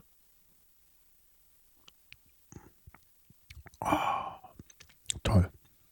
Also vielleicht muss man ganz, ähm, ganz, ganz klar sagen, die Scheurebe ist eher auch ein süßlicher, süffigerer Wein als der Riesling. Man merkt natürlich ähm, ganz andere Aromen im Glas. Mhm. Ja, man, man macht das so, das ist nicht zwingend so. Also man kann aus der, aus der Scheurebe auch trockenen Wein kriegen. Natürlich kann man das machen. an- anlegt, Ja, aber, aber ähm, ja, man nutzt es meistens eben tatsächlich, um da was Süßeres rauszuholen. Genau, um Bis hin zu den edelsüßen Weinen, Genau. also Auslese, Beeren, Auslese. Das sind immer die Qualitätsstufen. Äh, um eben in diese Qualitätsstufe zu, äh, zu kommen, muss man sie äh, oft später ernten, Genau. mehr Aufwand treiben und dann müssen sie eben auch mehr Restsüße haben. korrekt. Also das ist auch ein Risiko natürlich, wenn Ja. du den Wein länger hängen lässt. Gell, hast natürlich dann gerade ähm, zum späten Herbst schon die, äh, ja, das Problem, dass gegebenenfalls du schon Frost kriegen kannst. ähm, oder dass du vielleicht ähm, viel Regen hast und der Regen praktisch auf der Traube sich absetzt und dann fängt zu platzen und Fäule Ja. zu bilden. Also da gibt es ganz, ganz viele Faktoren, warum du Mhm. ähm, da das auch alles falsch machen kannst, wenn du den richtigen Zeitpunkt erntest. Weil man würde ja eigentlich Mhm. Ja. klassischerweise sagen, lässt es lang hängen, wie es geht, kriegen sie die meiste, kriegen sie die meiste, den meisten Zucker, das heißt, kriegen sie den meisten Bums und dann ernst es ab und ist gut. Mhm. Ja. Aber das ist natürlich auch ein, ein hohes Risiko, was du da Das eingehst. ist ein hohes gell? Risiko, ja. Deshalb sind die dann auch teuer. Genau, und ähm, Das ist übrigens hier keine Edelsüße, also die Spätlese gehört noch nicht zu den Edelsüßen. korrekt. Also erst die Auslese. Ähm, so Aromen, also wenn du mal schmeckst, was, was schmeckst du so raus? Also würde ich auch wieder sagen, so ein bisschen, bisschen so in Richtung Grapefruit. Mhm. Aber ich würde auch sagen, so Johannisbeer oder sowas. Ja, also ich Also fruchtig. Es ist Also auf jeden Fall fruchtig. Wein. Also ich finde, was man eindeutig schmeckt, also meine Meinung nach eindeutig schmeckt, ist Aprikose, Passionsfrucht. Das ist so, was ähm, wirklich, Mhm. Ja, was wirklich sehr gut rauskommt. Aprikose, Passionsfrucht. Zum Schluss finde ich auch so ein bisschen, wenn du, wenn der auf der Zunge runterfließt, auch so Mhm. eine Karamellnote. Ja, das kommt durch die Süße. Das, Mhm. ist, das merkt man natürlich, klar. Ähm, ja, vielleicht ist es auch Aber- keine Passion, vielleicht ich ist schon. Johannisbeer vielleicht ist ist- aber, also ich finde Johannisbeer ist eine sehr gute Beschreibung. Mango. So eine reife Mango. Mhm. Ein bisschen in die Richtung. Und trotzdem finde ich immer noch Mhm. Johannisbeer trifft es am besten. Johannisbeere, mhm, okay. Ja, Johannisbeeren sind meistens äh, ein bisschen saurer. Mhm. Und das ist ja jetzt dummerweise jetzt Mhm. so ein bisschen was, was, äh, was hat er eigentlich für eine, für eine Rest äh, süßen Stufe? Ist das äh, mild oder halbtrocken oder, oder also ich glaube noch nicht, dass es süß ist. Nee, also das, ist ein, das ist ein Halbtrockner. Mhm. Hat auch 11 Prozent, also es hat bedeutend weniger Alkohol. Mhm. Ähm, ja, den gibt's auch leider nicht mehr auf der aktuellen Schenk-Siebert-Liste, weil es ein 2012er ist. Der wurde schon abgelöst. Ja. Und du sagst, das Kirchheimer Römerstraße, ja. Genau, Kirchheimer Römerstraße ähm, ist die Lage von diesem Wein. Hat man schon, sind das auch Fantasienamen, aber hat man schon, es gab da auch schon irgendwas zur römischer Zeit. Mhm. In der Tat, man hat ja da ganz in der Nähe auch eine römische Villa gefunden. Also in der Pfalz wird wirklich schon seit der Antike Wein angebaut. Und die Römer hatten schon raus, dass das da gut wird. Die wussten das schon früher. Ja. Ja, Schenk Siebert ist ein kleines Familienunternehmen, Ja. Weingut, das ist Aber wirklich sehr zu empfehlen. sehr, also ein ganz nett, auch ganz nette Leute da. Das Ja. macht auch richtig Spaß. Auch ähm, nicht so pompös wie vom Buhl. Ne? Es ist halt irgendwie in dem, die haben ein relativ, äh, ja, ich würde sagen, so ein, so ein altes Bauernhaus hinten dran, haben sie so diese Weinstube dran gebaut. Ähm, da wirklich, das sind ja ganz, ganz nette Menschen, mit denen man wirklich in die Weinstube gehen kann, Mhm. kann probieren. Das ist alles so ein bisschen rustikaler bei denen. Das ist also nicht so auf ähm, ganz schick gemacht wie bei von Buhl, sondern das ist einfach so, wie man sich eine Winzerfamilie vorstellt. Genau. Man ist bei denen quasi zu Hause, aber in dieser separaten Weinstube. Ähm, und dann haben die halt vor Ort die, äh, die Familie macht dann halt den, den Ausschank, probiert, erzählt, verpackt, gibt's der mit. Ähm, das ist ähm, ganz, ganz unterschiedlich. Äh, also wer auch da mal da ist, da ist mal die Tochter da, mal der Sohn, mal die Eltern. Das ist ähm, ganz, Naja. ganz gut. Natürlich auch haben die ihre Stärke in den Weißwein, haben aber auch natürlich Mhm. Haben auch auch schön Rotwein. Also ich finde wirklich. haben auch guten, guten Rotwein. Mhm. Ähm, ist preislich jetzt auch eher so die, sage ich mal, die Midrange-Klasse. Ja. Das ist also Ja. jetzt nicht irgendwie, es ist kein vom Bull-Niveau, es ist aber auch kein, äh, ja, kein, äh, ja, ich will das jetzt gar nicht, ich will das jetzt gar nicht negativ sagen, weil das, es ist, äh, gibt ähm, auch äh, Weingüter, die stellen sehr, sehr gute Weine her für einen wirklich sehr passablen Preis, also für, für einen günstigen Preis. Das heißt nicht, dass der Wein billig ist oder sonst irgendwas. Das ist, ja, das ist halt einfach ein sehr ehrlicher Winzer irgendwie. Also man, man kriegt, sagt man, Va- Value for For money. money, ja. Und das ist gar nicht so viel Money. Also es ist halt wirklich, also durch und durch, man ist irgendwie als Kunde danach irgendwie sehr zufrieden. Ja, mal- ich meine, sicher ist man auch bei Buhl, äh, von Buhl zufrieden, nur man weiß, dass man bei von Buhl auch viel, viel Geld gelassen hat. Doch, der Wein ist auf der Sonderliste noch drauf. Ich habe ihn doch gerade gefunden. Und hier ist es eben anders. Hier muss man wirklich sagen. Ähm, also ja, das ist wirklich äh, klasse. Also man denkt anschließend, ja, ich bin hier ehrlich behandelt worden und kommt dann auch gerne wieder. Ja, das stimmt. Ja, die sind also, das ist ein Familienbetrieb. Ich weiß gar nicht, wie viel, wie viel Fläche die eigentlich beackern. Habe ich gar nicht auf der Homepage jetzt gefunden. Wir haben das schon gefragt. Ich weiß, dass wir das schon gefragt haben. Ähm, aber ich weiß es gar nicht mehr, wie viel ähm, die jetzt da letzten Endes an, an Fläche haben, die sie da bewirtschaften. Mhm. Ist auch ganz interessant. Ähm, auch diese, also von Buhl macht es zum Beispiel jetzt nicht, aber ähm, Schenk-Siebert macht es zum Beispiel, dass die auch auf Weinfeste fahren außerhalb der, der Pfälzer Region. Das heißt, ähm, wir kennen ja auch ein Weingut, was du ja kennengelernt hast, ähm, über, über Dortmund, Ja. Mh, was auch ein Pfälzer Weingut ist. Ja, auch ganz in der Nähe von Schenk-Sieber. Genau, Hafenshausen halt. auch ein Steinwurf entfernt. Und ähm, da gibt es halt ähm, auch der da halt dann außerhalb der Region, um sich zu vermarkten auf anderen, ähm, auf anderen ja, Weinfesten, wie zum Beispiel, ich kann mal vorlesen, wo der so unterwegs war. Zum Beispiel war im April 2016 in Thüringen, Chemnitz, Dresden und so weiter, fährt er halt dann sein, sein, ähm, sein Wein auch aus. Ne? Das heißt, man kann dann, Mhm.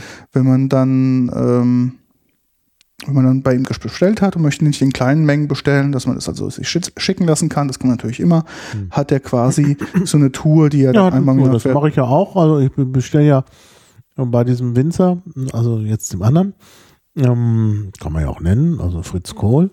Und äh, der macht halt immer äh, kurz vor Weihnachten so eine Tour Mhm. und dann bringt er mir halt immer die Flaschen. Mhm. Also, er spart die teure Spedition, die Flaschen kommen auch heile an. Mhm. Er trägt die mir sogar in den Keller, was DHL nicht tut. Und ähm, ja, nimmt, die, nimmt äh, das Leergut mit. Mhm. Also das ist wirklich super. Also das ist ein toller Service und äh, ja, ich, ich mag das. Also das, so wünscht man sich das.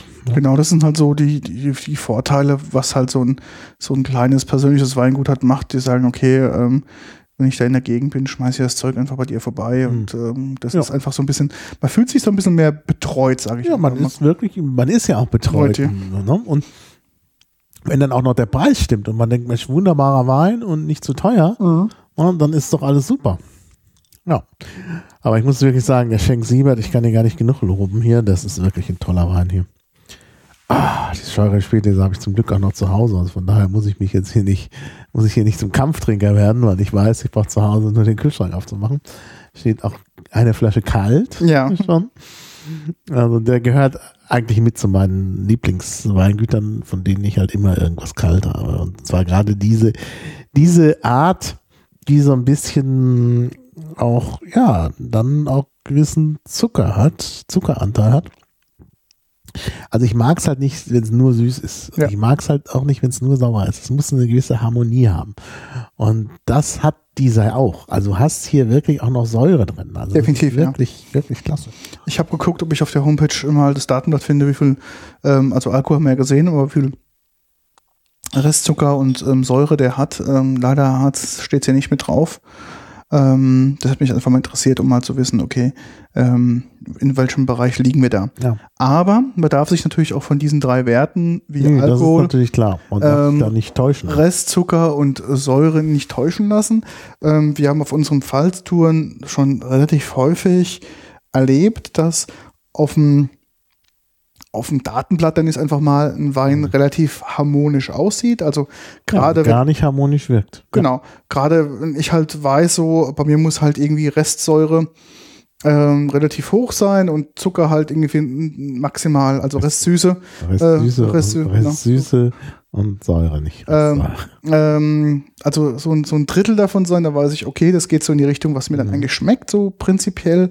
Aber ähm, man merkt dann doch relativ häufig, dass es zwar ein guter Indikator ist, aber natürlich je nachdem, wie der Wein ausgebaut ist, ausgeprägt ist, Ja. was der Kellermeister so draus gemacht hat, gelagert, da kommen so viele Faktoren noch Ja. dazu, Ja, dass man gar nicht anhand des Datenblatts sagen kann, oh, der muss jetzt aber so und so schmecken. Nee, kann man nicht sagen. Also man kann viel rausfinden. Dieses Datenblatt ist toll, auch wenn du diese Lagen hier siehst und dann schon siehst, ah, hier ist die Sonne und da ist der gute Boden. Aber hinterher weiß man nicht, wie er schmeckt. Er kann doch ganz anders schmecken. Und gerade jetzt hier bei dem Schenk Siebert, das ist übrigens ein 2012er, Mhm. nur mal so, was jetzt ein gerader Jahrgang ist, ähm, no, hätte man auch nicht so gedacht, dass der dann so rund rüberkommt. Ähm, der hat auch, wenn du genau darauf achtest, hat er auch einen besonderen Geschmack.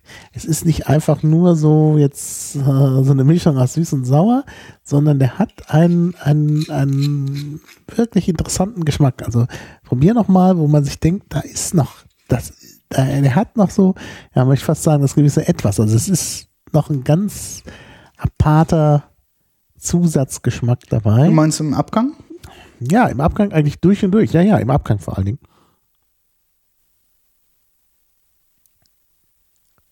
Ja, im Abgang.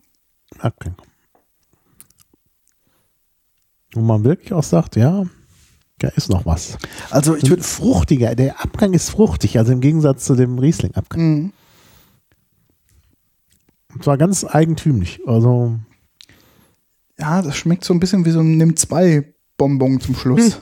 also nicht ganz so extrem, aber so irgendwas in der Richtung. Da ist irgendwas mit, da ist irgend so eine, so was Limetten-Zitrone-mäßiges drin. ja, ja, da- das Ah, ist ah. das, was ich vorhin meinte, auch mit ein bisschen Grapefruit, aber Limetten, Zitrone passt vielleicht besser. Aber doch irgendwas, da ist aber trotzdem was noch was Süßlicheres dabei. Also es ist nicht Mhm. nur rein Limette Zitrone, sondern irgendwie was das noch abmildert. Mit irgendwas. Johannisbeere, ich sag's dir. Ja. Das, Ja. Könnte, das könnte gut sein, ja. Ja. Ja. Was wollte ich noch sagen? Ähm, genau, wegen dem Datenblatt, sich bloß nicht, ähm, nicht irritieren lassen. Ich kann das nur als Tipp geben. Der einzige Tipp, den ich immer mitgeben kann, ist probieren. Also wer es nicht Ja, ja. probiert, der kann sich keine Meinung bilden. Du erinnerst dich an dem einen Mhm. Weingut, wo wir einen Wein getrunken hatten, der ähm, Rest Ja. Süße null hatte?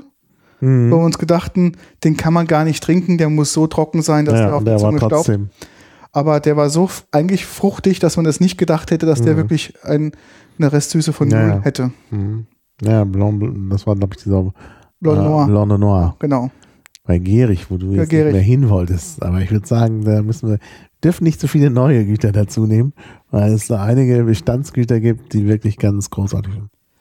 Und das ist, ähm, also da kann ich nur sagen, probiert. Einfach Ja. probieren. Man kann immer sagen, schmeckt, schmeckt nicht. Das ist auch, Den ähm, Rest dann wegschütten. Ne? genau, man, glaube ich, auch so, äh, wir machen ja diese Pfalztour jetzt schon seit, seit einigen Jahren und man merkt natürlich so langsam, wie sich rauskristallisiert, Mhm. was einem so schmeckt und in welche Richtung so die Leute gehen. Ja, ja. Aber wenn man sich davon nur immer leiten lässt, dann entdeckt man nie was Neues. Mhm. Und ich glaube, wir hatten schon, jeder von uns hatte schon die Entdeckung gehabt und sagte, ja, normalerweise trinke ich eigentlich diese Rebsorte oder das gar nicht so gerne. Aber oh, der ist aber was Besonderes, der schmeckt besonders gut. Ähm, den mag ich und da hätte ich gar nicht gedacht, dass der so und so schmeckt.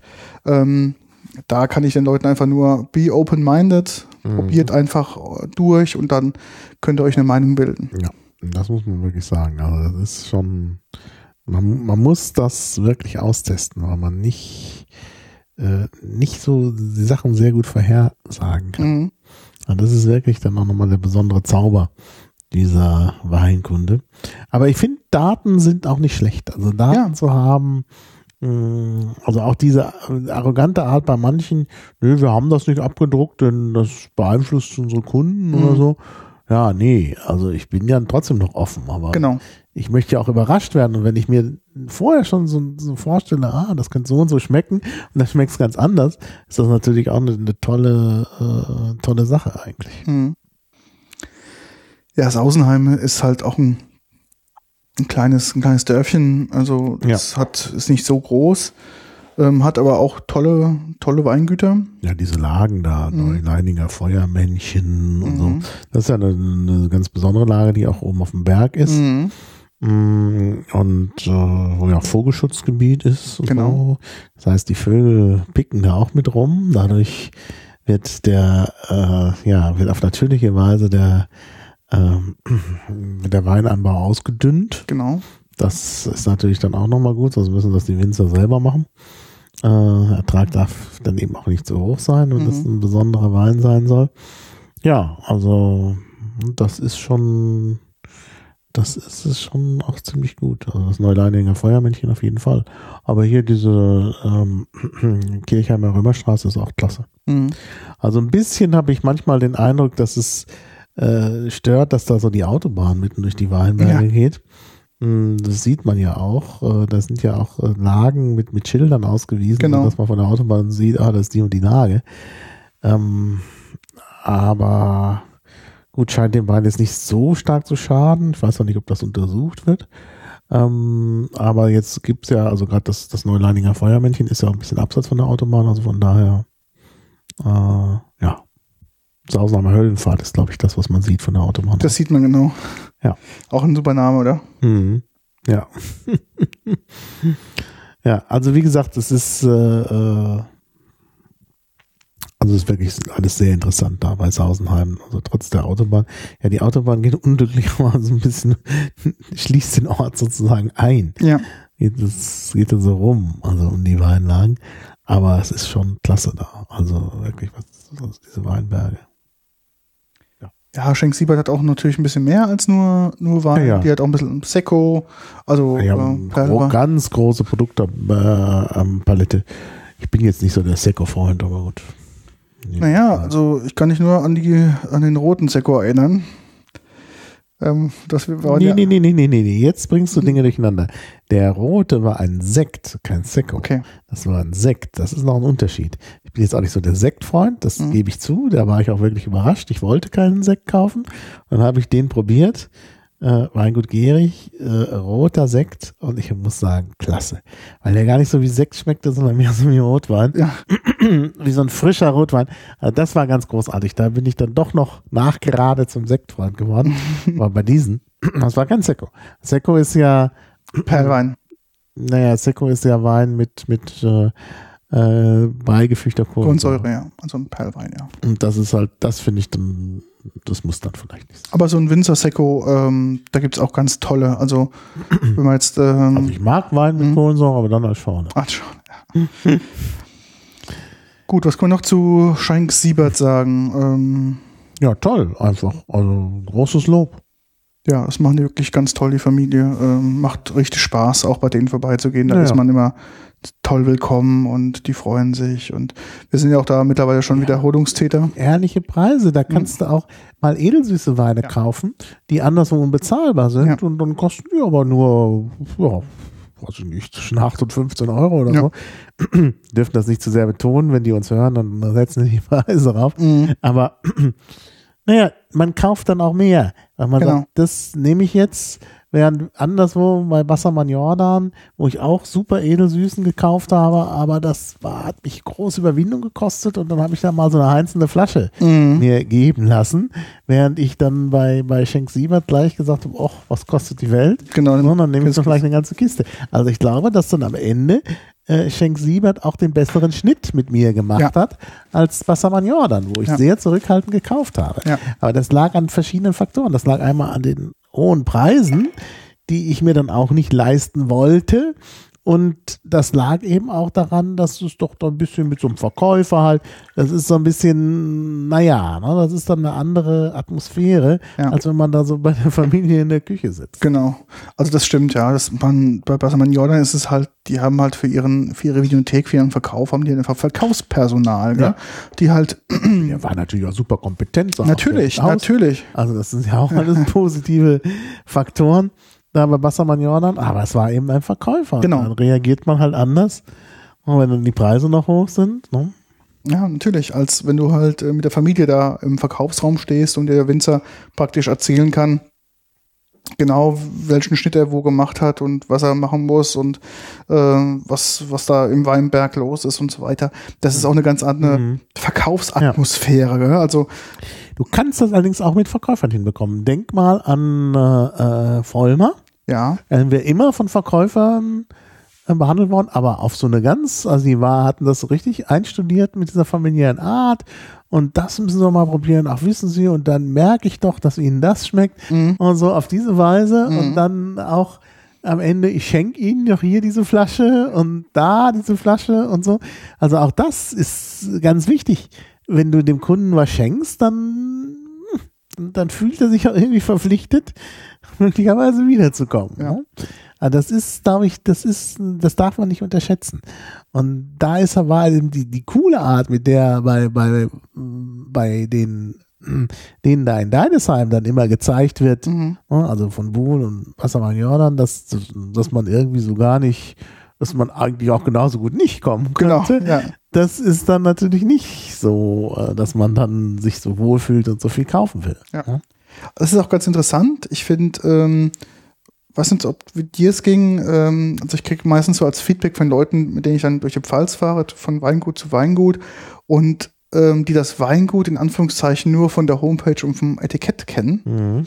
Ähm, wenn man dann doch vor Ort ist, man kauft dann doch ein Stück weit auch die ganze Gesamtexperience. Ja, klar. Also es gibt, ähm, ich glaube, es gibt, wir hatten auch schon Weingüter, wo wir sagen, oh, der Wein hat uns total super geschmeckt und wir wollen da mal vorbeifahren, uns das mal angucken, mit den Leuten mal sprechen und probieren. Gab schon Weingüter, wo man total enttäuscht war und sagen, ey, auch der Wein, den der vorher, dem einen Weingut doch sogar da irgendwann wieder abgezogen, genau, weil das doch irgendwie kein Zustand war. ja, Aber da wurde man ja nicht mal richtig, also da, da hatte, da wurde einem von vornherein schon von der Einrichtung, Ja.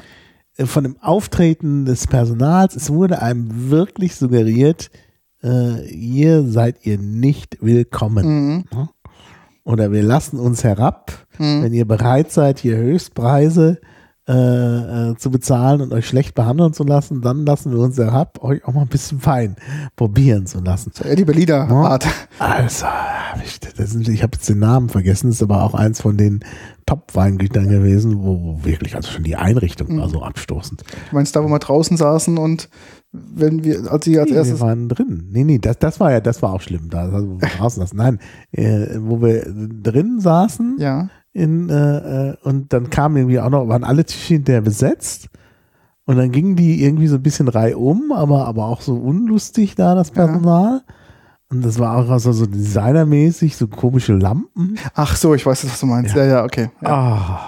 ja das war, Ne? Und da dann auch die, diese Karte, ja, wo, wo man immer umblätterte und da stand irgendwie nur ein Wein da Mhm. oder zwei. Und dann, äh, dann irgendwie auch so die, die Karte so ein bisschen auf aufwendig, aber dann mit lauter äh, Tippfehlern oder typografischen Fehlern und oh Gott. Also es war wirklich ganz total so ungemütliche Stühle da. Also so Hock, so Hocker, Mhm. Hocker, irgendwie. ja, das, das war wirklich, das war wirklich schlimm. Da hat man sich ganz unwohl gefühlt und dann sind wir natürlich auch gleich wieder gegangen. ja, da schmeckt auch ein, der Wein auch, den man von denen noch vielleicht aus dem Bestand hat, auch nicht mehr. Man Ja, sagt, dann okay, kam der, den wir haben wollten, brachte sie dann nicht, dann Ja. brachten sie einen anderen und dann in der falschen Reihenfolge und oh, das war alles, alles ganz seltsam. das war nicht so optimal. Nee, das war wirklich eine ganz schlechte äh, Performance. Nee, da habe ich es lieber, wenn wir da irgendwo in der Küche sitzen und, und, und dann sich einer kümmert von der Familie und so. Das ist irgendwie dann schon was anderes. Ja, das ist bedeutend ehrlicher. Ja. Da haben wir mehr Spaß dran. Genau. Ja, wir müssen, glaube ich, die dritte Flasche hier noch. Natürlich, wir, wir gehen mal jetzt zur dritten Flasche. Wir gehen auch ein Stückchen den, den, örtlich weiter. Warte mal, ich ist mach ja heute so heiß. Ich habe hier jetzt auch den, den äh, falls jemand denkt, warum haben, was hört man denn mal klappern? Das sind die Eiswürfel, die ich vorher ins Glas tue, natürlich bevor der Wein reinkommt, um das Glas ein bisschen runter zu kühlen, ja. damit es dann einigermaßen Ja, klar, natürlich ist es, ähm, ja, es ist Sommer, es ist warm draußen und darum probieren wir natürlich das Ganze hier mit etwas Kühlung zu machen. Da wir keinen Weinkühlschrank haben hier, äh, müssen wir uns halt anderweitig behelfen. Und das kann man auch mal Das kann man auch sehr kriegen wir ganz gut hin. Also ich kriege jedenfalls den Wein ziemlich runter auf die. Ja, definitiv. Ich hole noch mal einen Schluck Wasser, weil unser Wasser ist nämlich zum Neutralisieren auch jetzt leer. Äh, wo hast du den Deckel von, dem, von der Flasche? Hast du den? Ich glaube, habe ich die aufgemacht, die Flasche? Du hast die, glaube ich, geöffnet. Habe ich die geöffnet? Dann muss ich auch den Deckel irgendwo haben. Hallo Deckel. Liegt der vielleicht drunter irgendwo? Nee, ja. Da muss noch was erfunden werden. Das Na gut, ist jetzt halb so wild. Deckelordnung. Ich stelle das jetzt mal. Tu, mal, okay. tu doch einfach in den Kasten zurück, wenn wir den Ja. Deckel finden, tun wir noch drauf. Das Genau. kann ja dann nur dahin gehören. Genau. Ähm, genau, dementsprechend haben wir uns gedacht, ähm, dass wir zwischendrin ein bisschen. Der könnte vorhin runtergefallen sein. Es hat irgendwas geklackert. Gedacht, irgendwas ist runtergefallen. Das könnte der Deckel sein. Müssen wir nachher mal gucken, wenn Ja. wir das große Licht anmachen. Wir haben ja jetzt ein bisschen auf gemütlich gemacht hier. Genau. Candlelight-mäßig. Candlelight. Ja, das ist, ähm, darum neutralisieren wir zwischendrin mit Wasser. Das ist auch zu empfehlen, wenn jemand mal so Mhm. Weine probieren möchte. Das macht keinen Sinn, das einfach Immer. Wasser zu trinken ist auch gut, weil man dann nicht so leicht Kopfschmerzen Genau, man dehydriert halt nicht so schnell. Genau. So, ich mache mal ein Glas nochmal sauber. Das ist natürlich auch gibt's noch einen wichtig. Schluck ins Glas. Na klar, na Äh, und aber auch vor allen Dingen, also hier nur einen winzigen Schluck, was glaube ich schon ganz gut gereinigt ist. Und hier jetzt den größeren Schluck. Ja. Also das kann ich auch Leuten empfehlen, die auch dann, man merkt halt, mehrere Weine an Abend zu trinken und dann wirklich dann, wie wir jetzt probieren, die Nuancen rauszuschmecken. Ist natürlich, wenn man das, die Geschmacksknospen dann so stark belastet mit einer hohen Schlagzahl und nicht Mhm. zwischendrin viel neutralisiert, dann schmeckt man auch gar nicht mehr so gut. Ja. Ähm, darum haben wir uns auch für heute Abend nur drei Weine rausgesucht. Das ist auch absolut mehr als ausreichend. Ja, ja, das denke ich, das reicht. Aber wir wollen uns ja hier nicht besaufen. Außerdem muss der Podcast eine endliche Zeit haben. Und sonst springen uns die Hörer ab. Ja. Aber wenn ich so die Temperaturen draußen sehe, könnte ich mir vorstellen, dass, obwohl 2016 ein, äh, ein gerades Jahr ist, das auch nicht so ganz schlecht wäre. Ja, aber bedenke, ähm, es, ging, ja. es ging relativ spät los. Also wir hatten jetzt ähm, im Frühling schon sehr, sehr viel Wasser. so viel Wasser. Ähm, als ich jetzt vor knapp vier Wochen, genau, war ich ja auch in der Pfalz mit der Gruppe, ähm, ist in der Pfalz in einem Monat so viel Regen gefallen Mhm. wie normalerweise in, in drei Monaten. Ähm, muss man mal gucken, wie sich das Ganze natürlich jetzt auf die, ähm, auf die Ernte und auf den Wein ausübt. Gibt positive und negative Effekte, natürlich wie alles, je nachdem, wie auch man seinen Weinberg vorbereitet hat. Da kann man natürlich auch ein paar Klar. Maßnahmen treffen. Da ist natürlich jetzt die Frage, wer hat da aufs richtige Pferd gesetzt. Und das Ergebnis wird man jetzt einfach dann, ich sag mal so im August, September, ähm, ja, final mitbekommen, je nachdem, vielleicht bleibt es ja lange warm Mhm. und so weiter. Das sind ganz viele Ja. Faktoren, da kann man jetzt eigentlich noch gar nicht so viel dazu sagen. zu sagen, Genau, müssen wir abwarten. Okay, jetzt gehen wir zu dem einen nächsten Weingut. Das ist uns auch persönlich bekannt.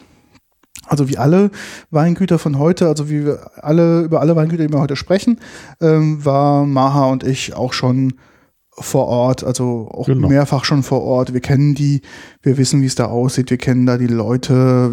Ja, das ist also, also wir sprechen jetzt nicht also von irgendwie vom Etikett und von, von der Homepage, sondern wir sprechen wirklich über die Dinge, die wir ähm, wirklich, wirklich kennen. Mhm. Jetzt geht's nach Karlstadt. Ähm, und in Karlstadt ist auch ein, ja, ein kleines Dörflein. 1200 oder so Einwohner, also wirklich Mhm. nicht, nicht wirklich groß. Ähm, gibt es ein Weingut, das nennt sich Klein. Mhm. Ähm, das haben wir per Zufall gefunden. ne? Kannst du dich Ja, mal erinnern, wie ja. das eigentlich entstanden Ja, ist? wir, wir wollten ein anderes Weingut in Karlstadt besuchen. Also Karlstadt ist die Stadt, aus der Donald Trump kommt. Ah, die Vorfahren, nicht Donald Trump. Die Vorfahren von Donald Trump und die Vorfahren der Familie Heinz, der Ketchup. Genau, Ketchup-Familie. Und ähm, ja, wir wollten da irgendein Weingut anschauen und die hatten aber eine Familienfeier und es ging halt nicht. Genau. Ähm, vielleicht war es auch der Fail der Reiseleitung, dass Mhm. sie das vorher nicht herausgefunden hatte. Aber auf diese Weise passieren ja günstige Zufälle. Genau. Es war einfach ja, irgendwie so schräg gegenüber. Genau, weil unser Auto so da parkte irgendwie. Tag und dann war so eine Garageneinfahrt und dann sind wir einfach in diese Garageneinfahrt rein, weil da stand Weingut klein und dann haben wir gedacht, oh, schauen wir mal, ne? es ist schön schattig in der Garageneinfahrt und die Nerds haben ja immer was für Garageneinfahrten über.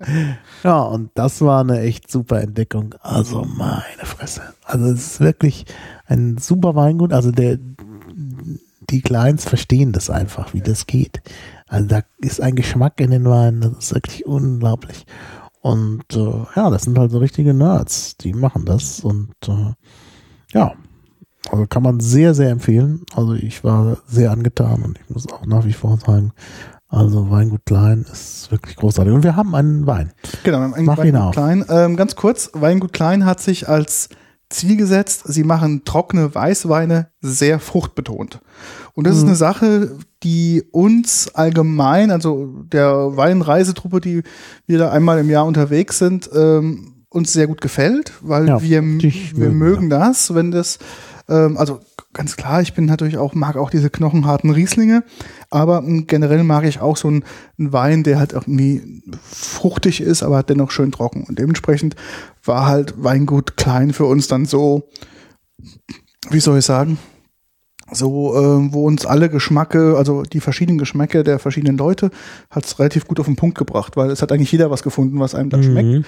Das ist ja nicht immer so. Also wir, wenn wir in unserer Reisegruppe unterwegs sind, von Weingut zu Weingut, dann gibt es natürlich Weingüter, die machen halt eine ganz bestimmte ja, Art Wein.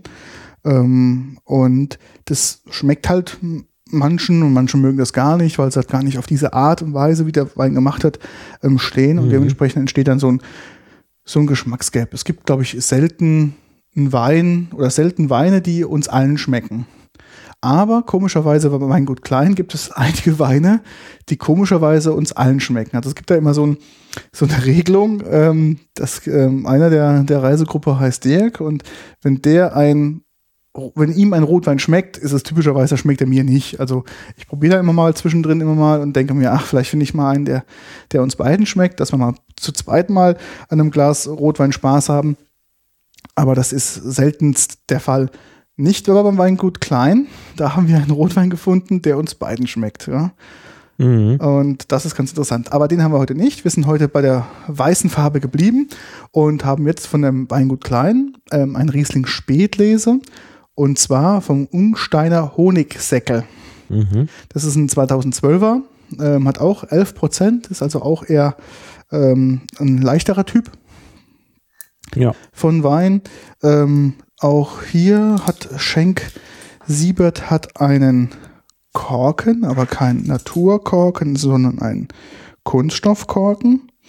Der hat auch, ähm, also ich glaube, wir müssen irgendwann eine Folge machen über Verschlusssysteme im Wein. Da kann ich auch noch Ja. einiges dazu erzählen.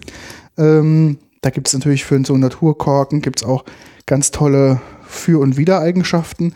Ich finde es momentan wirklich eine sehr, sehr gute Lösung, ähm, wo man natürlich auch diesem Korken ähm, Eigenschaften mitgeben kann, die man, ähm, in einem, ja, die man von einem Naturkorken kennt, aber nicht kontrollieren kann. Mhm. Man kann die Eigenschaften der Kontrollierbarkeit quasi auf diesen ja, Kunststoffkorken mit projizieren.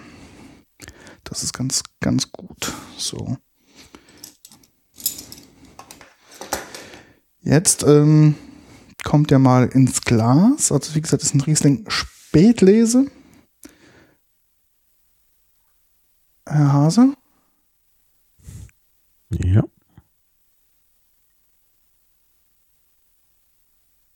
So.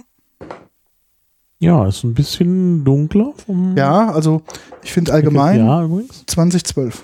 Ah ja. Ja.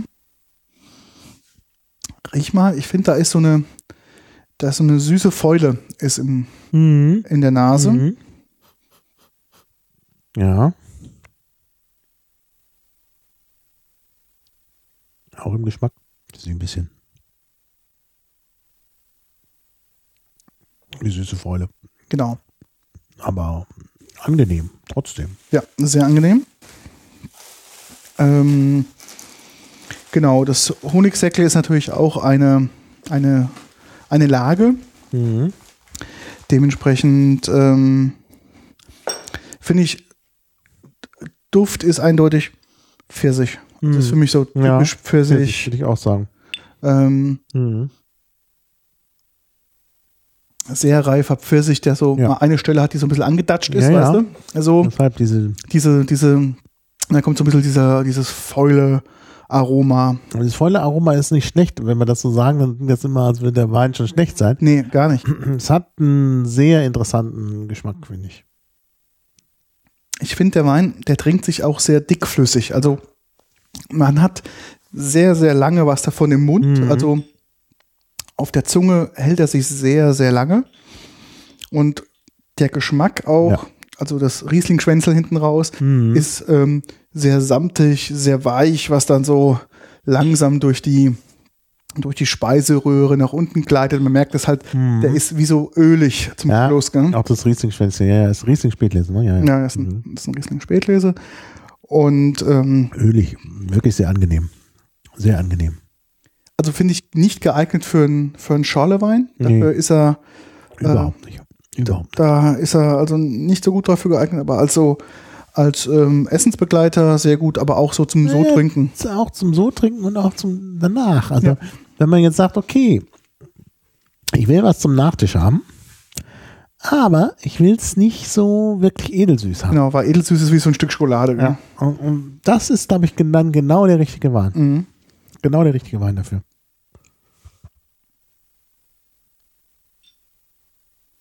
Ja, also Weingut Klein ist halt wirklich kein großes Weingut, ist Nee, Familienbetrieb. Ist günstiger Wein hier. Also ähm, die machen das von der Machart her super toll, muss man einfach so sagen. Mhm. Ähm, die haben, also denn ihr, ihre Weinprobierstube ist, wie du schon sagtest, äh, im Hinterhof, in dem, Mhm. ja, es ist keine Garage, es ist, doch, das war, glaube ich, mal so die Gerätegarage. Doch, gell? das ist die Gerätegarage, doch. Also, Genau. das ist die Gerätegarage gewesen. Und äh, die haben ja auch einen, einen Teil ihres Hauses als Pension. Genau. Kann man also auch genau. äh, familiär übernachten. Und äh, das geht da alles ab von dieser Gerätegarage. Und da sitzt man eben. Die haben das, die haben äh, ein bisschen angebaut, im Anbau dann nochmal so eine richtige Garage und dann nochmal so, so ein, neue, die neue Gerätegarage Ja, wo sie auch Toiletten eingebaut haben und so. Und ähm, die alte Gerätegarage haben sie jetzt so als Platz, wo man sitzen kann, schön im Schatten. Das Genau. ist auch, weil das die, die, weil die Häuser drumherum sind, ist das auch wirklich schattig. Ja. Also gerade an heißen Tagen sitzt man da sehr schön. Mhm. Und äh, ja, Innen drin sind so ein bisschen als Dekoration so altes Werkzeug aus dem Weinbau. Man sitzt wirklich Genau. auf sehr urigen Stühlen und hat Mhm. sehr urige Tische. Das ist alles sehr, sehr massiv und urig. Mhm. Äh, wir haben da quasi unseren Stammplatz, wenn wir da sind, kommen wir gleich Ja, ja. rein und gleich rechts Tischgruppe, ähm, wo wir immer sitzen genau. Genau. dass wir da alle gemeinsam sitzen können. Die machen von der von also von den Weinen machen die natürlich klar hauptsächlich Weißweine, ähm, machen aber auch ähm, Rotweine und Roséweine. Ähm, es gibt da auch Sekt machen die und so ein bisschen Traubensaft und ähm, so Weinbrandgeschichten machen die auch. Das heißt, ähm, aber ganz klar, ihre Fokus ist halt ähm, Weißweine und natürlich auch ähm, Kaltstadt ist sehr, sehr bekannt auch für seinen Saumagen. Also Kaltstadter Saumagen ist auch ähm, ja eine Spezialität dort, ähm, wenn sie dort hergestellt wird, die wirklich sehr, sehr gut ist. Und ähm, die, es gibt auch spezielle Saumagenweine, also ähm, Weine, die halt sehr gut mit dem Pfälzer Saumagen zusammenpassen. Mhm. Ähm, das sind zum Beispiel Sorten wie Kerner, ähm, der sehr gut damit geht. Ähm, dann natürlich auch die Riesling-Sorten, die natürlich dann ähm, verschieden ausgebaut sind. Ja. Und ähm, ja, das ist halt, Karlstadt lebt halt äh, natürlich auch da von diesem ähm, ja, Saumagen und Saumagenfest auch, den es dort gibt. Es gibt ja auch eine, eine Lage, die Genau, Saumagen. die heißt auch eine, genau eine Lage, die Saumarken heißt. Ähm, ist auch eine sehr, sehr gute Lage. Und äh, die haben halt so, natürlich, äh, natürlich haben die auch so ein paar lustige, lustige Namen für Weine. Das gibt's immer so. Ähm, bei manchen Weingütern gibt's dann so, ja, interessante Bezeichnungen. Also die heißen dann nicht einfach Riesling Spätlese, sondern die heißen dann, wie zum Beispiel gibt es einen, einen Wein, der bei Klein heißt, der ist, glaube ich, Rote Mörchen, gell? Mhm. Genau. Ich gucke gerade, ob der hier auf der Liste steht. Genau, Frühburgunder Spätlese. Auch bekannt als ähm, Rote Mörchen. Mhm. Es hat einen Roséwein und ähm, wirklich von den von der Farbe her sieht es wirklich aus wie so eine Mhm. Moorrübe. Auch sehr lecker. Sehr, sehr, sehr lecker.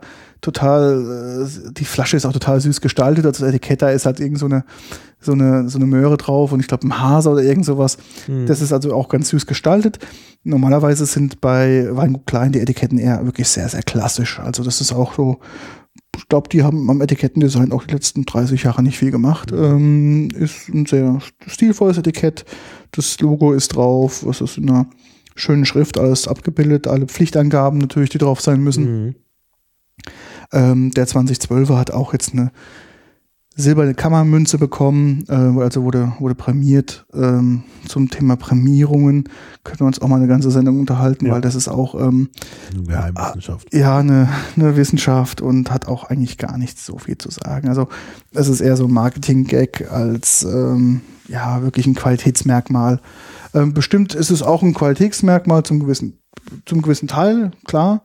Ähm, aber wenn man mal das System verstanden hat, wie man so eine Prämierung oder wie man so eine Prämierung macht und wie man an so eine Prämierung kommt, ist es halt, ähm, Hm. ja, ähm, muss man so ein bisschen drüber schmunzeln über das ganze System. Darum sage ich das auch nicht. Also die anderen Weine waren jetzt auch prämiert und haben irgendwelche Kammermünzen bekommen und sonst irgendwie was. Aber darum wollen wir uns gar nicht unterhalten.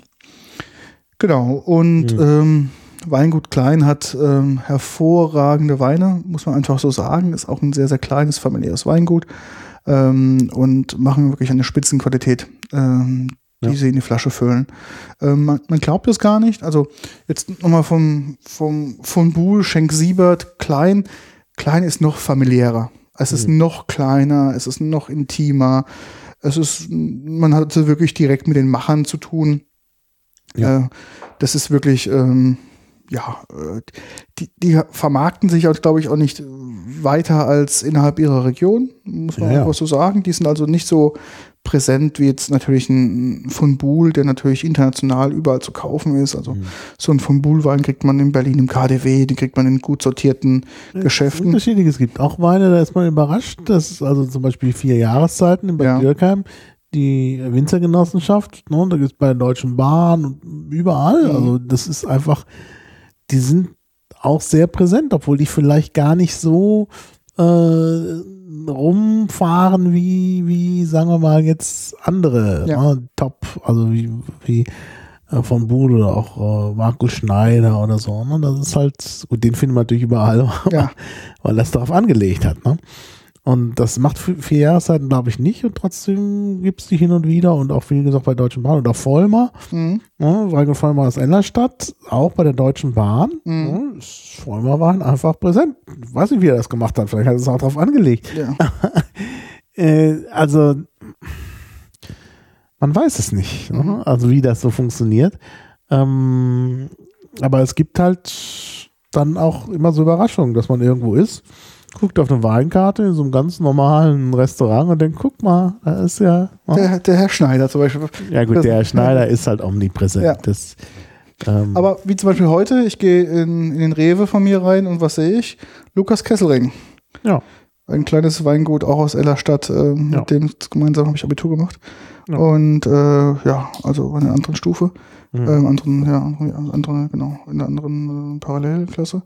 Und also auch ein, der verkauft seinen Wein, der verkauft seinen Wein zu Hause. Ne? Und heute sehe Ja, ich dann, und heute sehe ich dann im Rewe ein ganzes Regal gefüllt mit Porträtbild und ähm, allem drum und dran von, von jemandem, den ich ähm, einfach sehr gut kenne. Mhm. Und das ist halt ganz witzig. Und das ist auch so Entdeckungen, die man halt macht, gell? Und dann auf einmal, zack, sind die halt omnipräsent, diese Ja, ja. Weingüter. Ja. Und ganz klar, es gibt halt in der Pfalz Tausende von Weingütern? Naja, in allen Ausprägungen und mit allen Vorteilen und Nachteilen, die sie alle so haben. Und gerade so ein, so ein Weingut klein, Tausende, glaubst du wirklich Tausende? Äh, Also ich, ich weiß nicht, müsste man nachgucken, aber ich bin mir gar nicht so sicher, ob es wirklich Tausende sind. ich glaube schon.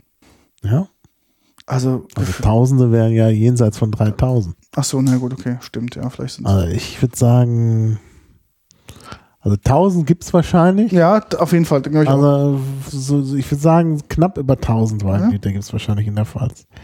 Aber mehr nicht. Meinst du? Vielleicht auch nur 800. Aber Tausende, das ist, kommt mir viel vor. Aber es gibt, ist ja egal, es gibt sehr, sehr viele Weingüter. Und äh, ja, Immer interessant mal zu fragen, oder? Was ist das mach gibt. mal Wolfram Alpha. Ähm, es gibt ja, es entstehen neue, gehen wieder welche. Wenn man so in den typischen Weindörfern unterwegs sind, überleg allein mal in Ellerstadt, wie viele Weingüter es da gibt. Da gibt es Mhm. allein schon dr- 20. Naja, Und Ellerstadt ist nicht wirklich groß. wie viele Gemeinden, wie viele Gemeinden gibt es entlang der Weinstraße? Dann nimmst du mal viel. 20. Ganz viele. Weiß ich gar nicht. Ja. 50? Ja, sind schon Ja, 1000, ja, weißt du schon? Also dann hast du, dann hast du nur die Weinstraße, gell? Dann hast du noch abseits der Weinstraße ganz viel. gell? Jetzt überleg mal, wenn man in der Ja, ja. Südpfalz unterwegs Ja, sind ja. und so und alles dann, was Richtung Elsass geht. Also, das wäre mal interessant, mal rauszufinden, wie viel es Das da müssen wir mal herausfinden, genau. da Müssen wir gibt, mal ja. beim Winzerverband, vom Verband, Deutscher Winzer nachfragen. Genau, und ähm, Weingut Klein ist, ähm, ja nicht ist ist halt ein kleines Weingut Gut, mit, hm. mit äh, äh, Charme und Tradition. also Familienbetrieb und Pension. Ja. Und ja, natürlich haben die dann einen riesen Output, weil die wahrscheinlich auch nicht so viel Fläche haben. genau, Ja. Aber das, was sie machen, machen sie gut. das definitiv, ja. Und auch der andere, den wir dann da entdeckt haben, Fleischmann, in, auch in äh, Karlstadt, Mhm. wo der uns da, weil ich vorhin sagte, in der Küche, da saßen wir wirklich, so eine 80er-Jahre-Küche, Mhm. War total nett, total engagiert, sehr günstige Preise, aus Preis-Leistung, die stimmte einfach vollkommen da, da muss man einfach kaufen. Ja. Ja, das ist einfach, ja. Und ähm, nicht nur kaufen, sondern auch darüber podcasten und Ja. die Podcast-Welt ähm, ähm, dran teilhaben lassen. Ja. Weil ich weiß nicht, wie es dir geht, aber ich bin ja schon seit Jahren, ich kaufe keinen Wein mehr im Supermarkt, also oder Nee. im Weinhandel so viel hier. Wein bei mir rumstehen, das ist gar nicht, ich könnte gar nicht mehr, also das, das, das geht gar nicht, wo soll das herkommen? Also man merkt dann auch so, wenn man da unterwegs ist äh, und dann auch weiß, was so Weine kosten und wie das alles so gemacht wird und dann die Preise ähm, und die Qualität dann im Supermarkt vergleicht, hat man halt häufig dann so ein bisschen Mhm. auch ein besseres Gespür für das Ganze. Ja. Und dann weiß man halt, dass so ein 7-Euro-Wein im, im Supermarkt nicht schlecht sein muss, aber wenn man Mhm. überlegt, was so ein 7-Euro-Wein vielleicht direkt beim Winzer kosten würde, Mhm. ähm, dann hat man vielleicht auch so ein Gefühl, okay, wie das auch gegebenenfalls von der Qualität und von der Machart ist, ähm, dass es da halt auch da sehr, sehr viele Unterschiede gibt. Also Naja. das ist so ein Punkt, ähm, den möchte ich immer zu bedenken geben.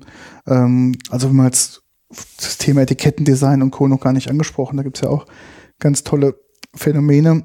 Ähm, ich habe ja da einen, einen Bekannten, der ähm, die zu viert für viele internationale Kunden Etikettendesign machen, genau mit dem Mhm. Fokus im Einzelhandel quasi äh, mehr Absatz zu machen, weil wenn die Flasche gleich kostet, aber das, ob das äh, Mhm. Etikett wertiger aussieht, Ja. greifen die Leute höchstwahrscheinlich eher zu dem Wein, der hochwertiger aussieht äh, vom Etikettendesign Mhm. und lassen sich dann darüber zum Kauf verleiten, als ähm, dann wirklich äh, über die anderen Faktoren. Mhm. Das ist auch sehr interessant. Naja, das ist schon auch, naja. Ja, das ist einfach ein, das ist, da Ja, ich glaube, das spielt eine große Rolle. Ja, definitiv. Und da siehst du halt auch, wie voll ihre Auftragsbücher sind und was die so zu tun haben und was für, Mhm. mit was für äh, Erfahrungen und äh, die da auch an den Markt gehen und sagen, was du da halt so per Etikett und per Design machen kannst, ähm, Mhm. um einfach deinen Wein einfach mehr Absatz zu machen. Das ist schon sehr, sehr faszinierend. Ja. Ähm, ein Punkt habe ich noch, äh, wer Weinliebhaber ist und Weintester ist. Ähm, Maha und ich nutzen beide eine App, die heißt Vivino. Die Mhm. wollte ich nochmal hier an der Stelle nochmal erwähnen. Ähm, die Weine, die wir getrunken haben, sind, glaube ich, auch schon mal in Vivino drin und bestimmt auch mal von uns kommentiert worden. Also ihr könnt da Maha oder Hackpete folgen auch. Wir haben da ähm, Accounts und was wir halt so trinken, ähm, wenn wir dran denken, fotografieren wir das und ähm, schreiben da ein paar Sätze dazu, um einfach mal unsere persönliche Meinung zu dem Wein abzugeben. Ich habe jetzt mal die Weine, die ich in Vivino auf die Schnelle gefunden habe, auch verlinkt. Mhm. Ähm, da kann man also auch mal draufklicken und mal gucken, was die anderen so dazu sagen, weil das empfindet ja auch jeder auch mal ein bisschen anders, wie so die Weine schmecken, nach was die schmecken. Ja. Ich finde, ähm, wir machen das jetzt auch schon einige Jahre, Mhm. dass ähm, man muss, glaube ich, auch lernen, so ein bisschen die Sachen rauszuschmecken, die Ja, ganzen ja. Komplexitäten. ja, auf jeden Es Fall. ist also nicht so, wenn man damit anfängt und zu sagen, also wenn sich jemand jetzt von den besagten Flaschen jetzt was kauft und es probiert und sagt, oh nee, Pfirsich schmecke ich da gar nicht raus, für mich schmeckt das irgendwie einfach nur sauer oder süß oder nach Erdbeere oder sonst irgendwie was. Ähm, da muss man sich halt so langsam dorthin tasten. Das ist halt, ähm, das ist auch Training, muss man ganz ehrlich sagen. Ähm, und dann kommt man dann Mhm. vielleicht auch auf die Geschmacksknospen. Also ähm, wir sind bestimmt auch noch nicht so weit, dass wir jetzt jede wirkliche einzelne Nuance, die jetzt so ein Superprofi da rausschmeckt, ähm, wir auch jetzt Mhm. also eindeutig nachvollziehen können, weil häufig hat man ja den Effekt, wenn man dann jemand einen sagt, ah, es schmeckt nach Erdbeeren und man trinkt und sagt, ah ja, stimmt, schmeckt nach Erdbeeren. Ähm, aber selbst dann auf diese Sachen zu kommen, ist halt ähm, doch ganz viel Training und ganz viel, ja, probieren auch. Mhm. Ja. So, ich gucke jetzt gerade durch unsere Shownotes mal durch, ob wir noch irgendwas vergessen haben. Hm. Ja, zu der Verbund Deutscher Prädikatsweine, ja, Ja. könnten wir auch mal irgendwann eine Sendung machen, das ist auch so und ist jetzt auch so ein bisschen kritisch, ganz allgemein. Ja, ähm, ja mh, ähm, gibt es auch für und wider. Ähm, da können wir auch mal vielleicht mal uns drüber unterhalten. Ja, sicher. Also da sind unendlich viele Möglichkeiten, das Mhm. stimmt schon. Gut. Hast Ja. du noch irgendwas auf deiner Karte? Nö, also ich habe eigentlich hier jetzt alles, wir haben ja alles, ich, wir haben ja alles eingespeist in die Shownotes, also da ist, sind wir eigentlich durch. Also bin eigentlich recht zufrieden. Ich hoffe, unsere Zuhörer und Livestream-Zuhörer sind damit auch zufrieden. Wenn es Kommentare, Fragen oder sonstiges gibt, bitte einfach bei uns über die, über die Webseite. Wir ähm, gucken nach den Kommentaren, probieren zu beantworten, ähm, zu unterstützen. Uns kann man natürlich auch über die gängigen Social-Kanäle erreichen. Die sind alle auch verlinkt. Da kann man auch Genau. direkt mit uns in Kontakt treten. Ja. Das ist alles kein Problem. Wir sind da nicht kontaktscheu. Ähm, also meldet euch, das ist ja die Währung der Podcaster, dass man irgendwie Rückmeldung bekommt. Oh, wir sind auch schon zwei Stunden dabei. Ja gut, da ist ähm, aber noch das Vorgeplänkel noch mit drauf. steht mehr als äh, Okay. zwei Stunden sieben. Also, Okay. Ja, also es sind dann nicht ganz zwei Stunden. Ja. aber wir freuen uns auf jeden Fall über die ähm, zugesandten Geschenke, wollte ich mal hier an dieser Stelle nochmal. Was? Äh, Wir äh, haben Geschenke bekommen? ja, du hast Geschenke bekommen, ich habe Geschenke bekommen. Mhm. Ähm, uns wurden da Sachen zugespielt, finde ich total klasse. Vielen Ach so, Dank ja, dafür. es gab Kaffee, genau. es gab Kaffee, Was ist äh, denn? Da habe ich schon ausgeplickt, da oben drauf. Ach, da oben drauf. Ah ja. Mhm. Und ich habe ähm, auch was von meiner Amazon Wishlist bekommen. Ja, du, ich nicht. Auch Mhm. vielen Dank dafür. Mhm. Ähm, derjenige wollte leider unbekannt, also sonst hätte ich jetzt mal natürlich ganz lieb gegrüßt. Ähm, aber auch das äh, freut uns, dass er ähm, das gerne hört und uns da auch irgendwie was zurückgeben wollt. Das finde ich auch total Mhm. klasse. Ähm, das finde ich, ja, vielen Dank dafür. Ja, also wir bedanken uns natürlich auf jeden Fall. Aber das soll jetzt nicht heißen, dass wir jetzt unbedingt Nein, nein, nein, nein. das alle jetzt verschenken sollen. Das äh, ist jetzt auch nicht nötig. Wir wollen ja auch auf jeden Fall unabhängig bleiben. Also kein Weingut hat uns hier gesponsert. Genau. Und äh, überhaupt, also das äh, machen wir natürlich hier ohne äh, Produktplatzierung. Genau. No Product Placement. Ja, das, die Weine haben wir alle von unserem eigenen Geld gekauft. Genau. Und wir sind da auch äh, bisher unbestechlich geblieben. Ja, hat uns bis dato noch keiner auch ähm, angeschrieben. Also finde ich auch gut so. Hm. Vielleicht wollen wir es auch oft genug sagen. Lohnt sich nicht, wir wollen nicht. Nicht, wir wollen nicht, wir, wollen nicht käuflich sagen. Nee, das ist schon besser, wenn man halt sich dann irgendwie seine Meinung bilden kann und dann auch mal was Negatives sagen Ja. kann. Klar. Wir haben gar nicht über die negativen Weingute so viel gesprochen. Naja, gut, egal. Wir haben ja einige Kritik schon geäußert. Ja, ähm, ja, ich glaube, jetzt irgendwie auf negativen Weingüter zu bashen wäre jetzt auch nicht. Bashen, das ist auch nicht. Das ist auch nicht richtig. Wir können ja die erwähnen, die uns gut gefallen und Genau. die uns nicht gut gefallen, müssen wir nicht erwähnen. So machen wir das. Genau. Ja, Gut, dann sage ich erstmal ähm, vielen Dank, Maha.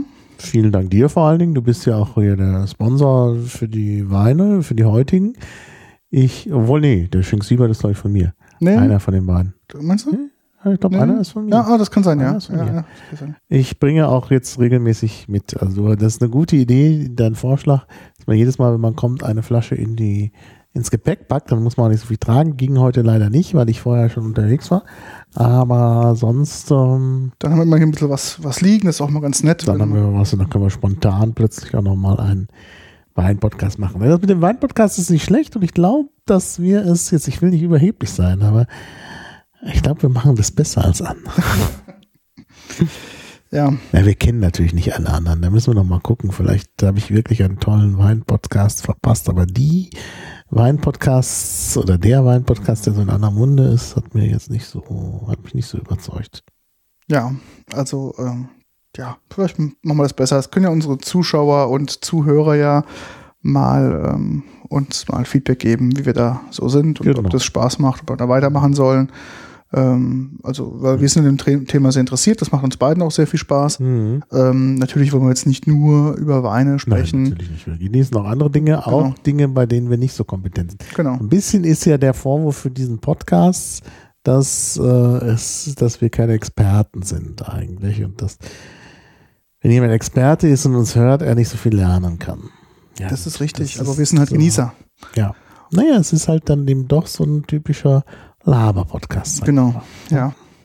Oh, so ganz, wir sind nicht abgeschweift und so. Also es hat eigentlich, wir sind eigentlich konzentriert bei der Sache gewesen. ja, wir haben ja auch eine Agenda jedes Mal. Ja. Genau, Vorbereitung ist das A und O des Podcasters. Genau. Ja, also wir freuen uns auf jeden Fall auf Feedback. Genau. Und? Ja, würde ich sagen. Dankeschön für Oh, die Danke. Zuhörer und bis bald. Bis bald. Tschüss. Tschüss.